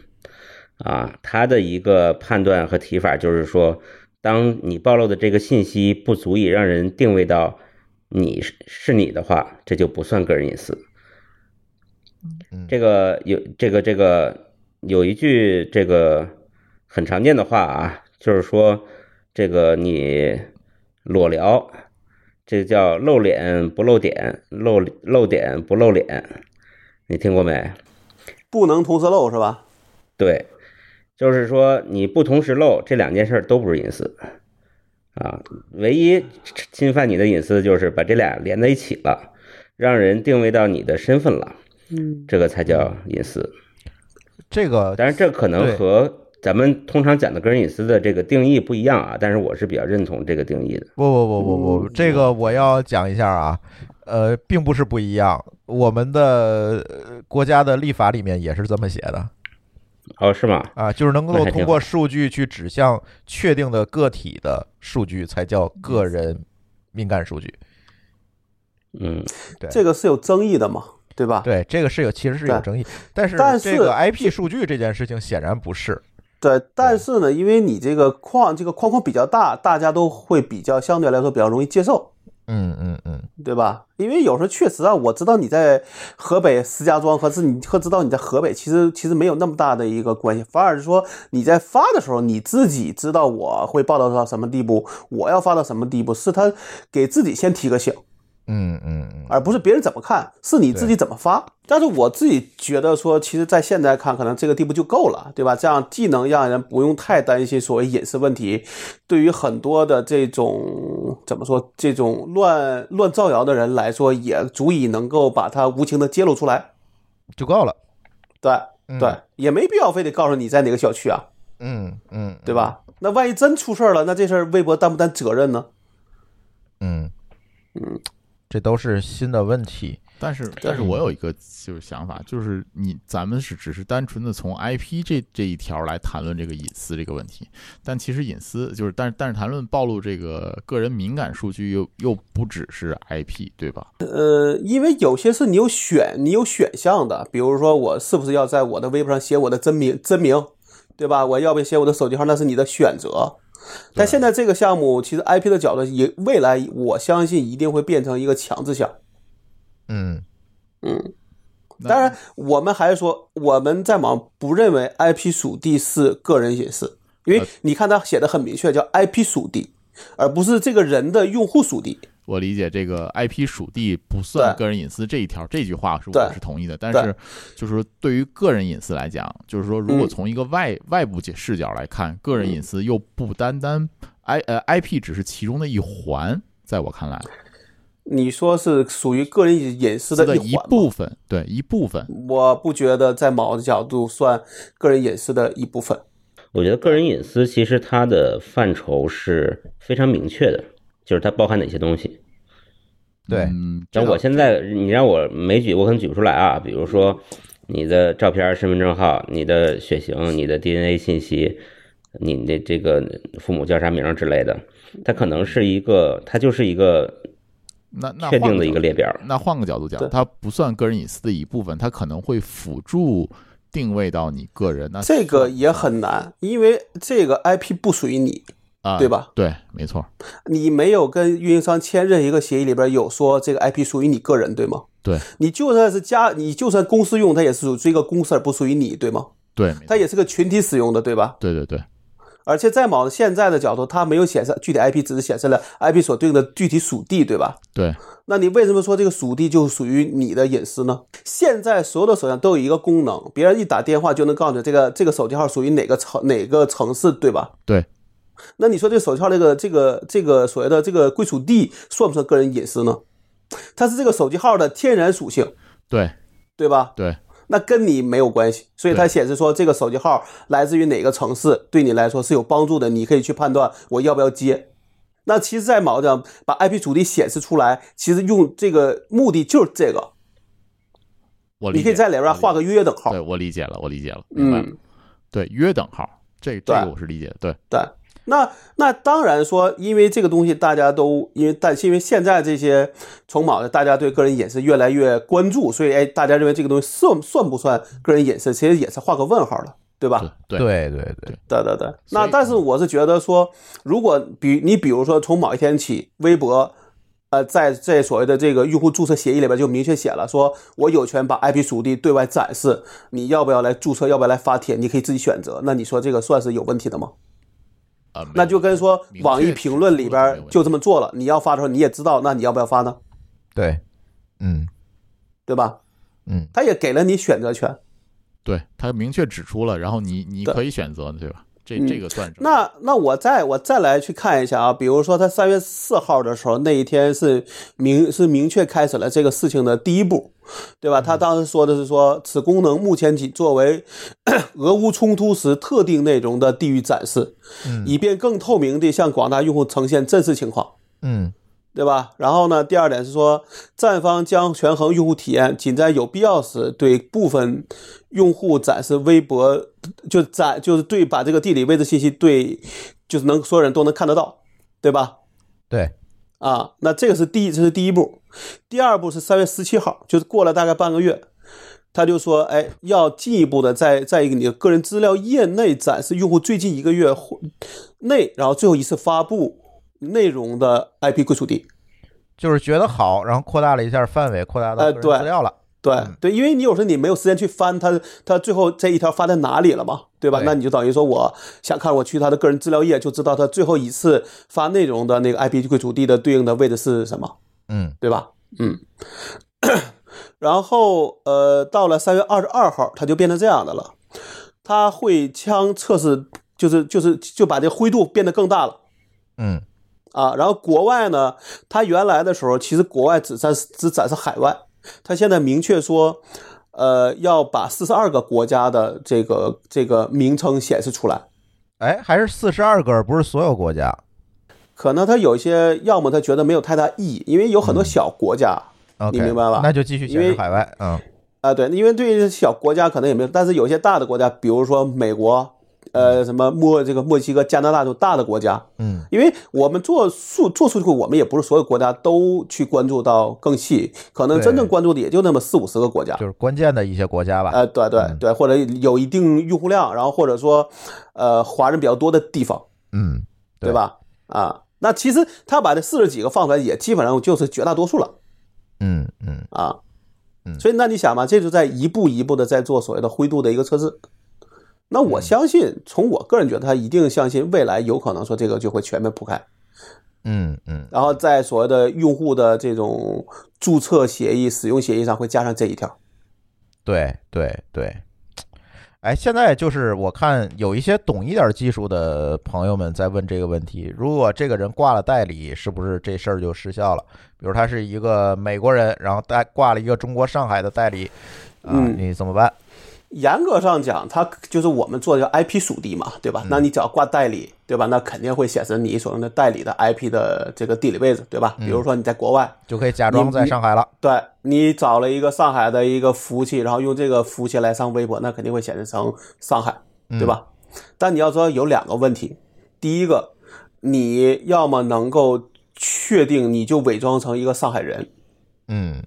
因为有些 VPN 它不能选择，嗯对吧？可能它会随机选，嗯嗯嗯，就对是吧他比如说选今的天就是上这个 VPN 就是中国境内，但是在哪儿他选不了。哎、对，比如说它今天用的是上海，明天用的是杭州，后天用的北京，那这种情况下，你要看历史信息的时候，一定也能发现是很蹊跷的，嗯对吧？第二个，你马虎大意，你忘了挂，你就会暴露，嗯，对吧？对，很很很多时候，比如说咱们说的间谍啊，这种很多是靠的是他的马虎大意抓到人了，嗯嗯。而不是你聪明，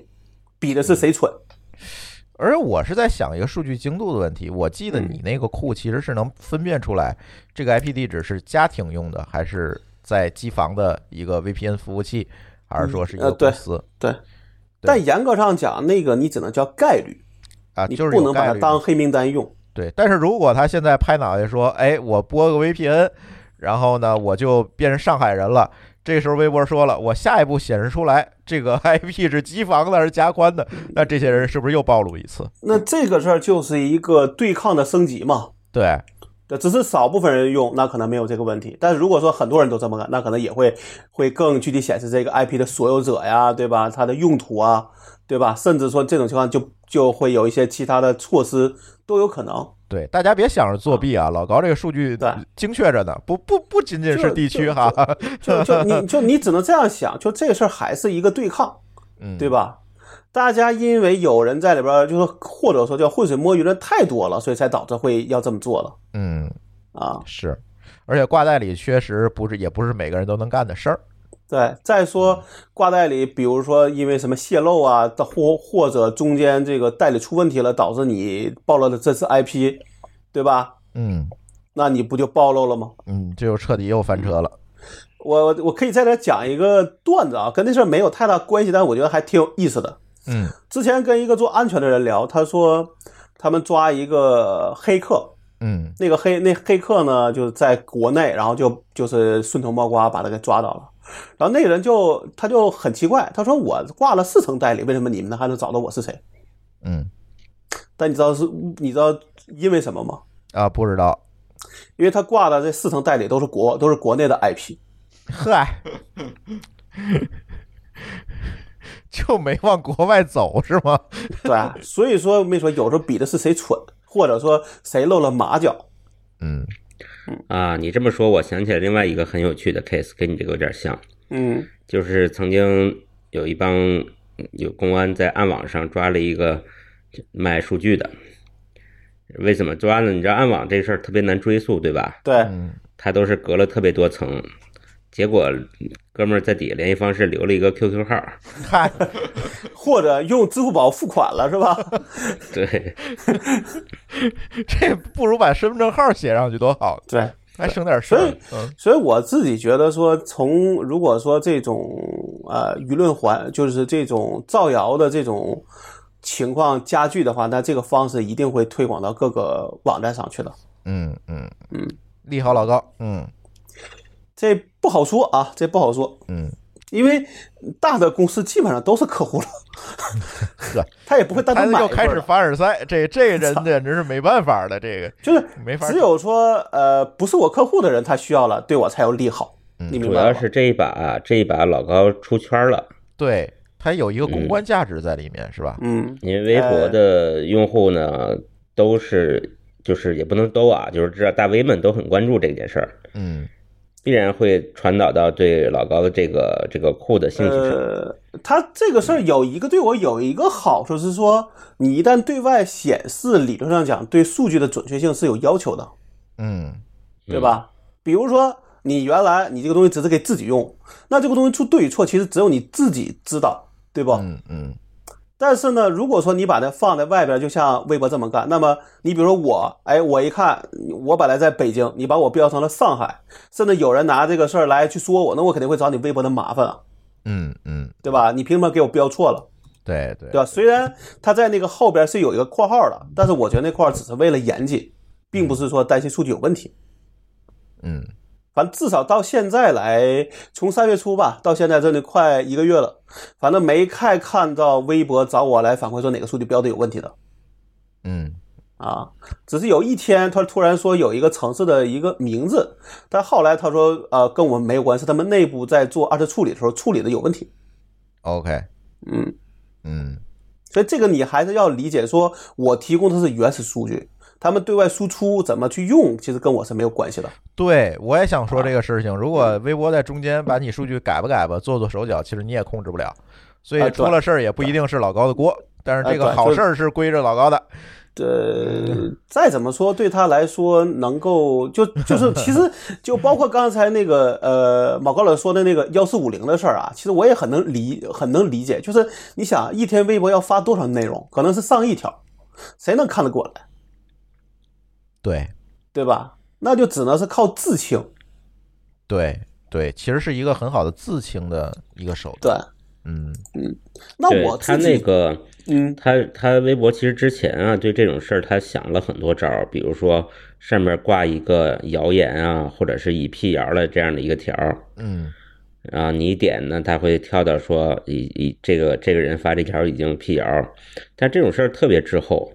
就是对辟啊谣的，一个是嗯这事儿得闹大了，他才会去去辟谣。就是造谣一对张而且嘴，辟 PR 谣的跑断腿儿嘛。辟谣的那个帖子没人转的，对对，嗯，因为其实并不是说大家不想转，而是因为大家关注点已经走了，对就是这个，还是说回来这件事情，其实这件事情在最近这几期乱炖里一直在谈嘛，就是网络上的这个情绪价值的问题。其实现在的情绪价值远远高于专业价值，包括刚才我们聊到了东航的这个事故的事情，包括最近的俄乌冲突的一些事情。其实大家关注的往往不是说这背后的一些专业的解读，或者专业人士怎么看的一些理性的思考，不是。转的最多的是那些具有情绪价值的内容，这个时候就会变成，就是内容之间，就是内容的这个标签儿之间，它其实就会发生一次，也可以叫做内卷。其实谁的情绪就二极管吧，就是谁的情绪更强烈，呃，谁的这个内容就会越靠前，谁的内容就对它会。你看为什么？那么多人去编造一些耸人听闻的谣言嗯啊？嗯，嗯他就是为了带动别人的情绪对。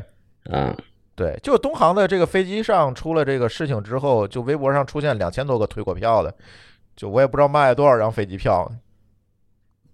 对，你说他他这算不算恶意呢？也很难讲，但是他就是他就是被流量牵着鼻子走了嘛，对，就是就是这个问题。今天我还在机课上在说这件事情，就是平台把内容的价值进行了错误的划等号，就是现在往往大家觉得它的流量大就等于这个内容有价值，其实并不是这样的。我们评定这个内容是不是有价值，我们不能完完全全靠它的转发量、阅读量去看它的价值，而更多的我们要试图去从专业的领域或者是更多维度的角度去看待这个内容的价值，这样的这个网络才能良性的互联网的这这样一个市场才能良性的往前走，不然大家都会去追流量。别管是我们出现出了多种办法，对吧？我们显示 IP 也好，我们将来显示别的也好，我们再出任何办法，如果流量价值的导向一直在这儿的话，那这个事情只会层出不穷，大家肯定还会想别的招儿继续卷起来，而不是说试图去解决或者改变这样一个现象。我有一个亲身体验啊，就是老年人嗯，比如你，他们看网络上的什么东西，他都觉得是真的，哎，没所以错，很容易被带歪。对，尤其是有情绪的，对呃，尤不，其倒不是一定有情绪，而是说他觉得，就他把那种自媒体当做严肃媒体来看来看待了。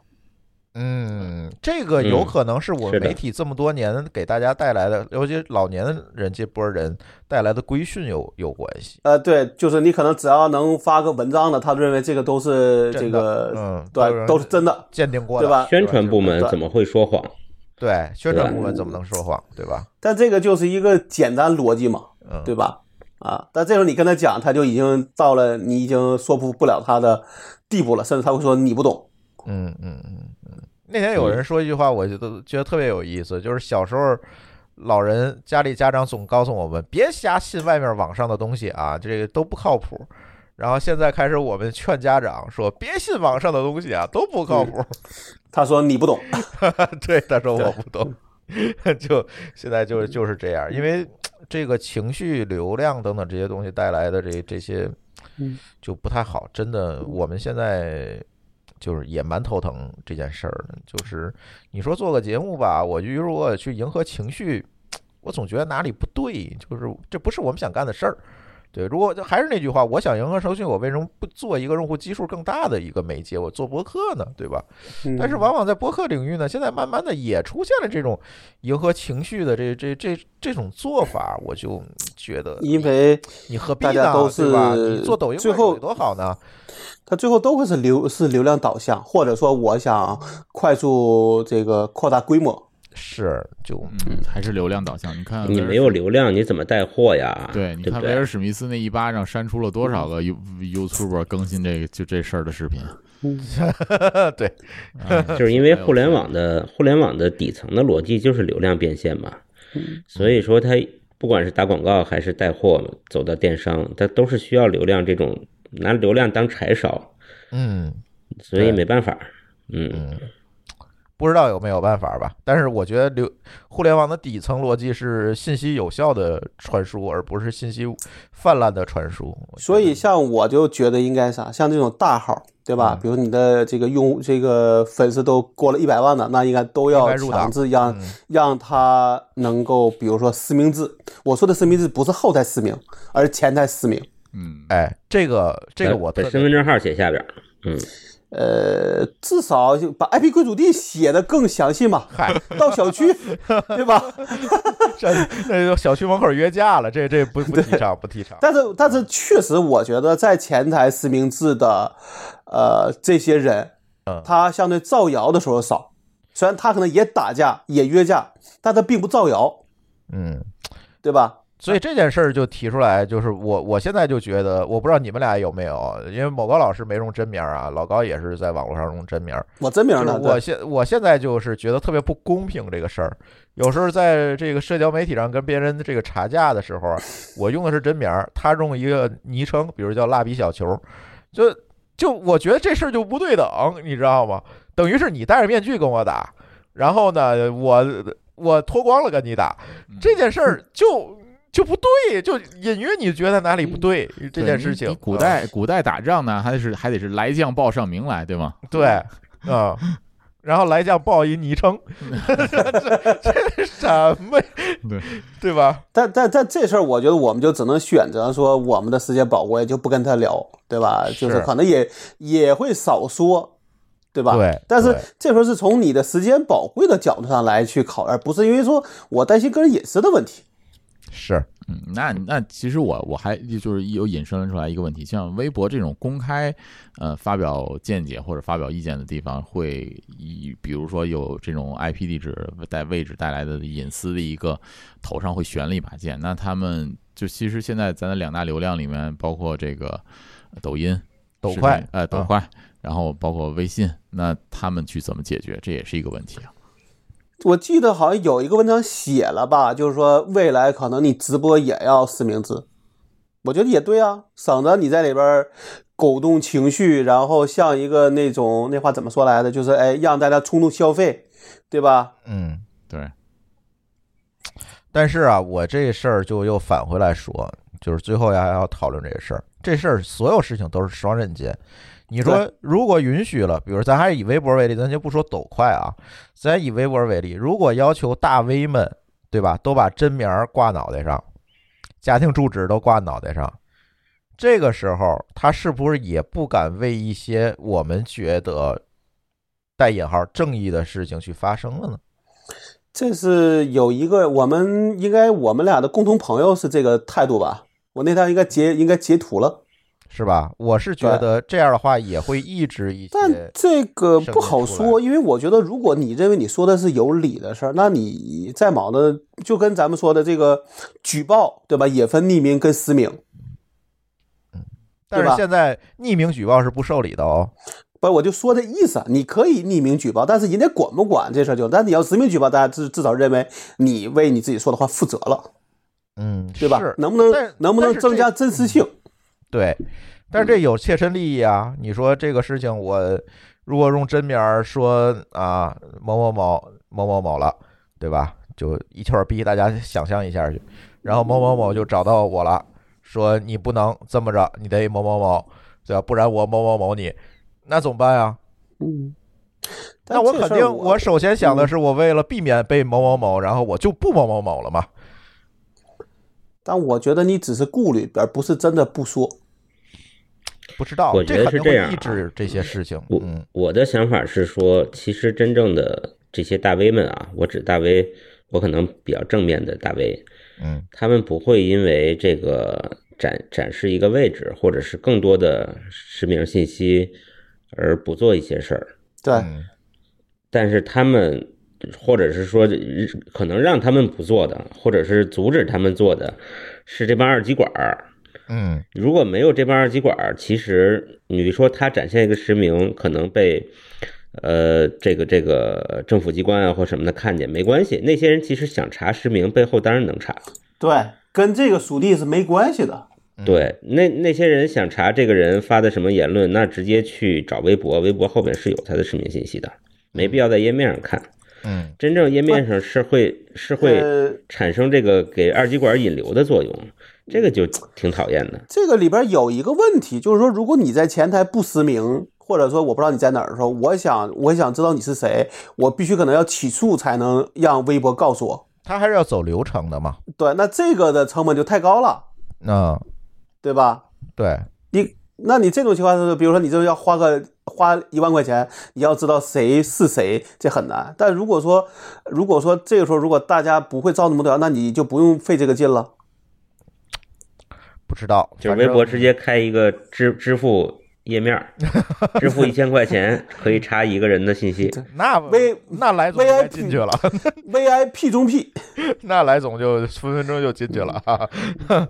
但是我觉得就是这个事儿，在至少对于微博是一个压力，因为这事儿不挣钱又容易出事儿，对吧？所以他可能在忙着，如果这个功能做得好，是可以把这个问题呃解决掉一部分的。嗯，会相对好一点。嗯，对，就是从上到下的压力都可以都可以减少一些，是是，否则说上面造的谣多，那你觉得微博自己没有压力吗？肯定也有啊。不知道，反正我觉得现在网络舆论就是就是这回事儿吧。但是多显示一个 IP 归属地，我们好像觉得会好一点。嗯，对，看看下一步微博会干什么吧，我们也不知道。其实作为老高，他也不知道，我们拭目以待，且看，对吧？对对，但我个人觉得这个可能是个趋势。是个尤其在一些容易出现造谣的地方。我我突然刚才在你们聊的时候，我就在随手刷着微博，就发现了几个 case，就是就是就是海外华人不能说话了，这是一个问题。第二个问题是，呃，他会有一点儿这个地域黑的倾向。啊，因为某些地方呢，可能比如说我们长时间属于被歧视的省份，嗯这个时候就容易会在某些话题下边就容易给他。但是其实你没有你没有 IP 属地，其实上面也有一个你要选一个你的地理位置，只是那是你选的，对吧？不一定是真的。呃，不是啊，你那个一般不选嘛。但是现在这个大家把神秘代码打开以后，一般就自动都显示了。嗯，我但是是觉为了得，但是这种情况啊，嗯，在原先在网易新闻的评论区里也出现过这种对地域黑的这种情况。对但可能最后大家这事儿因为都有了，所以你就很难说了。你说哪个地方不会被黑吧？对，这不就平等了？你在这个二极管的语境下，你说你咋整对？也其实也没对办，法现。所以但是现在呢，可能国内的互相黑的少了，确实少了。嗯互相有黑别人的，有别别人还会帮着拦着。嗯，但是现在呢，就是统一黑这个海外，这是一个典型现象。哎，嗯真是我真没办法我又想起来我们那时候说出国，然后说干点坏事儿就大喊我是韩国人，嗯 对 吧？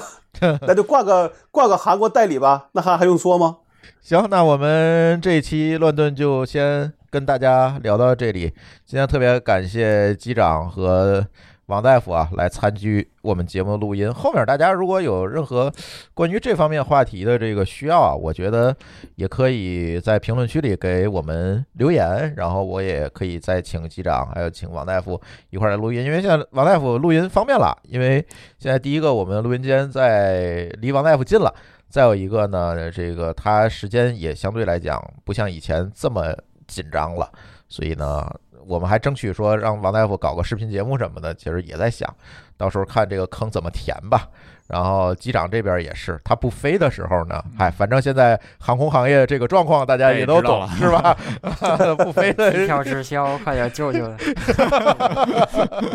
对吧？所以，哎，我们也可以多找机长去聊天儿。嗯，嗯多聊聊这个航空业有趣的事儿吧，就对反正对给大家讲讲对有意思的段子什么的也挺有意思的。行，那我们的科技乱炖今天就跟大家聊到这里，感谢大家的收听，我们下期节目再见，拜拜。拜拜。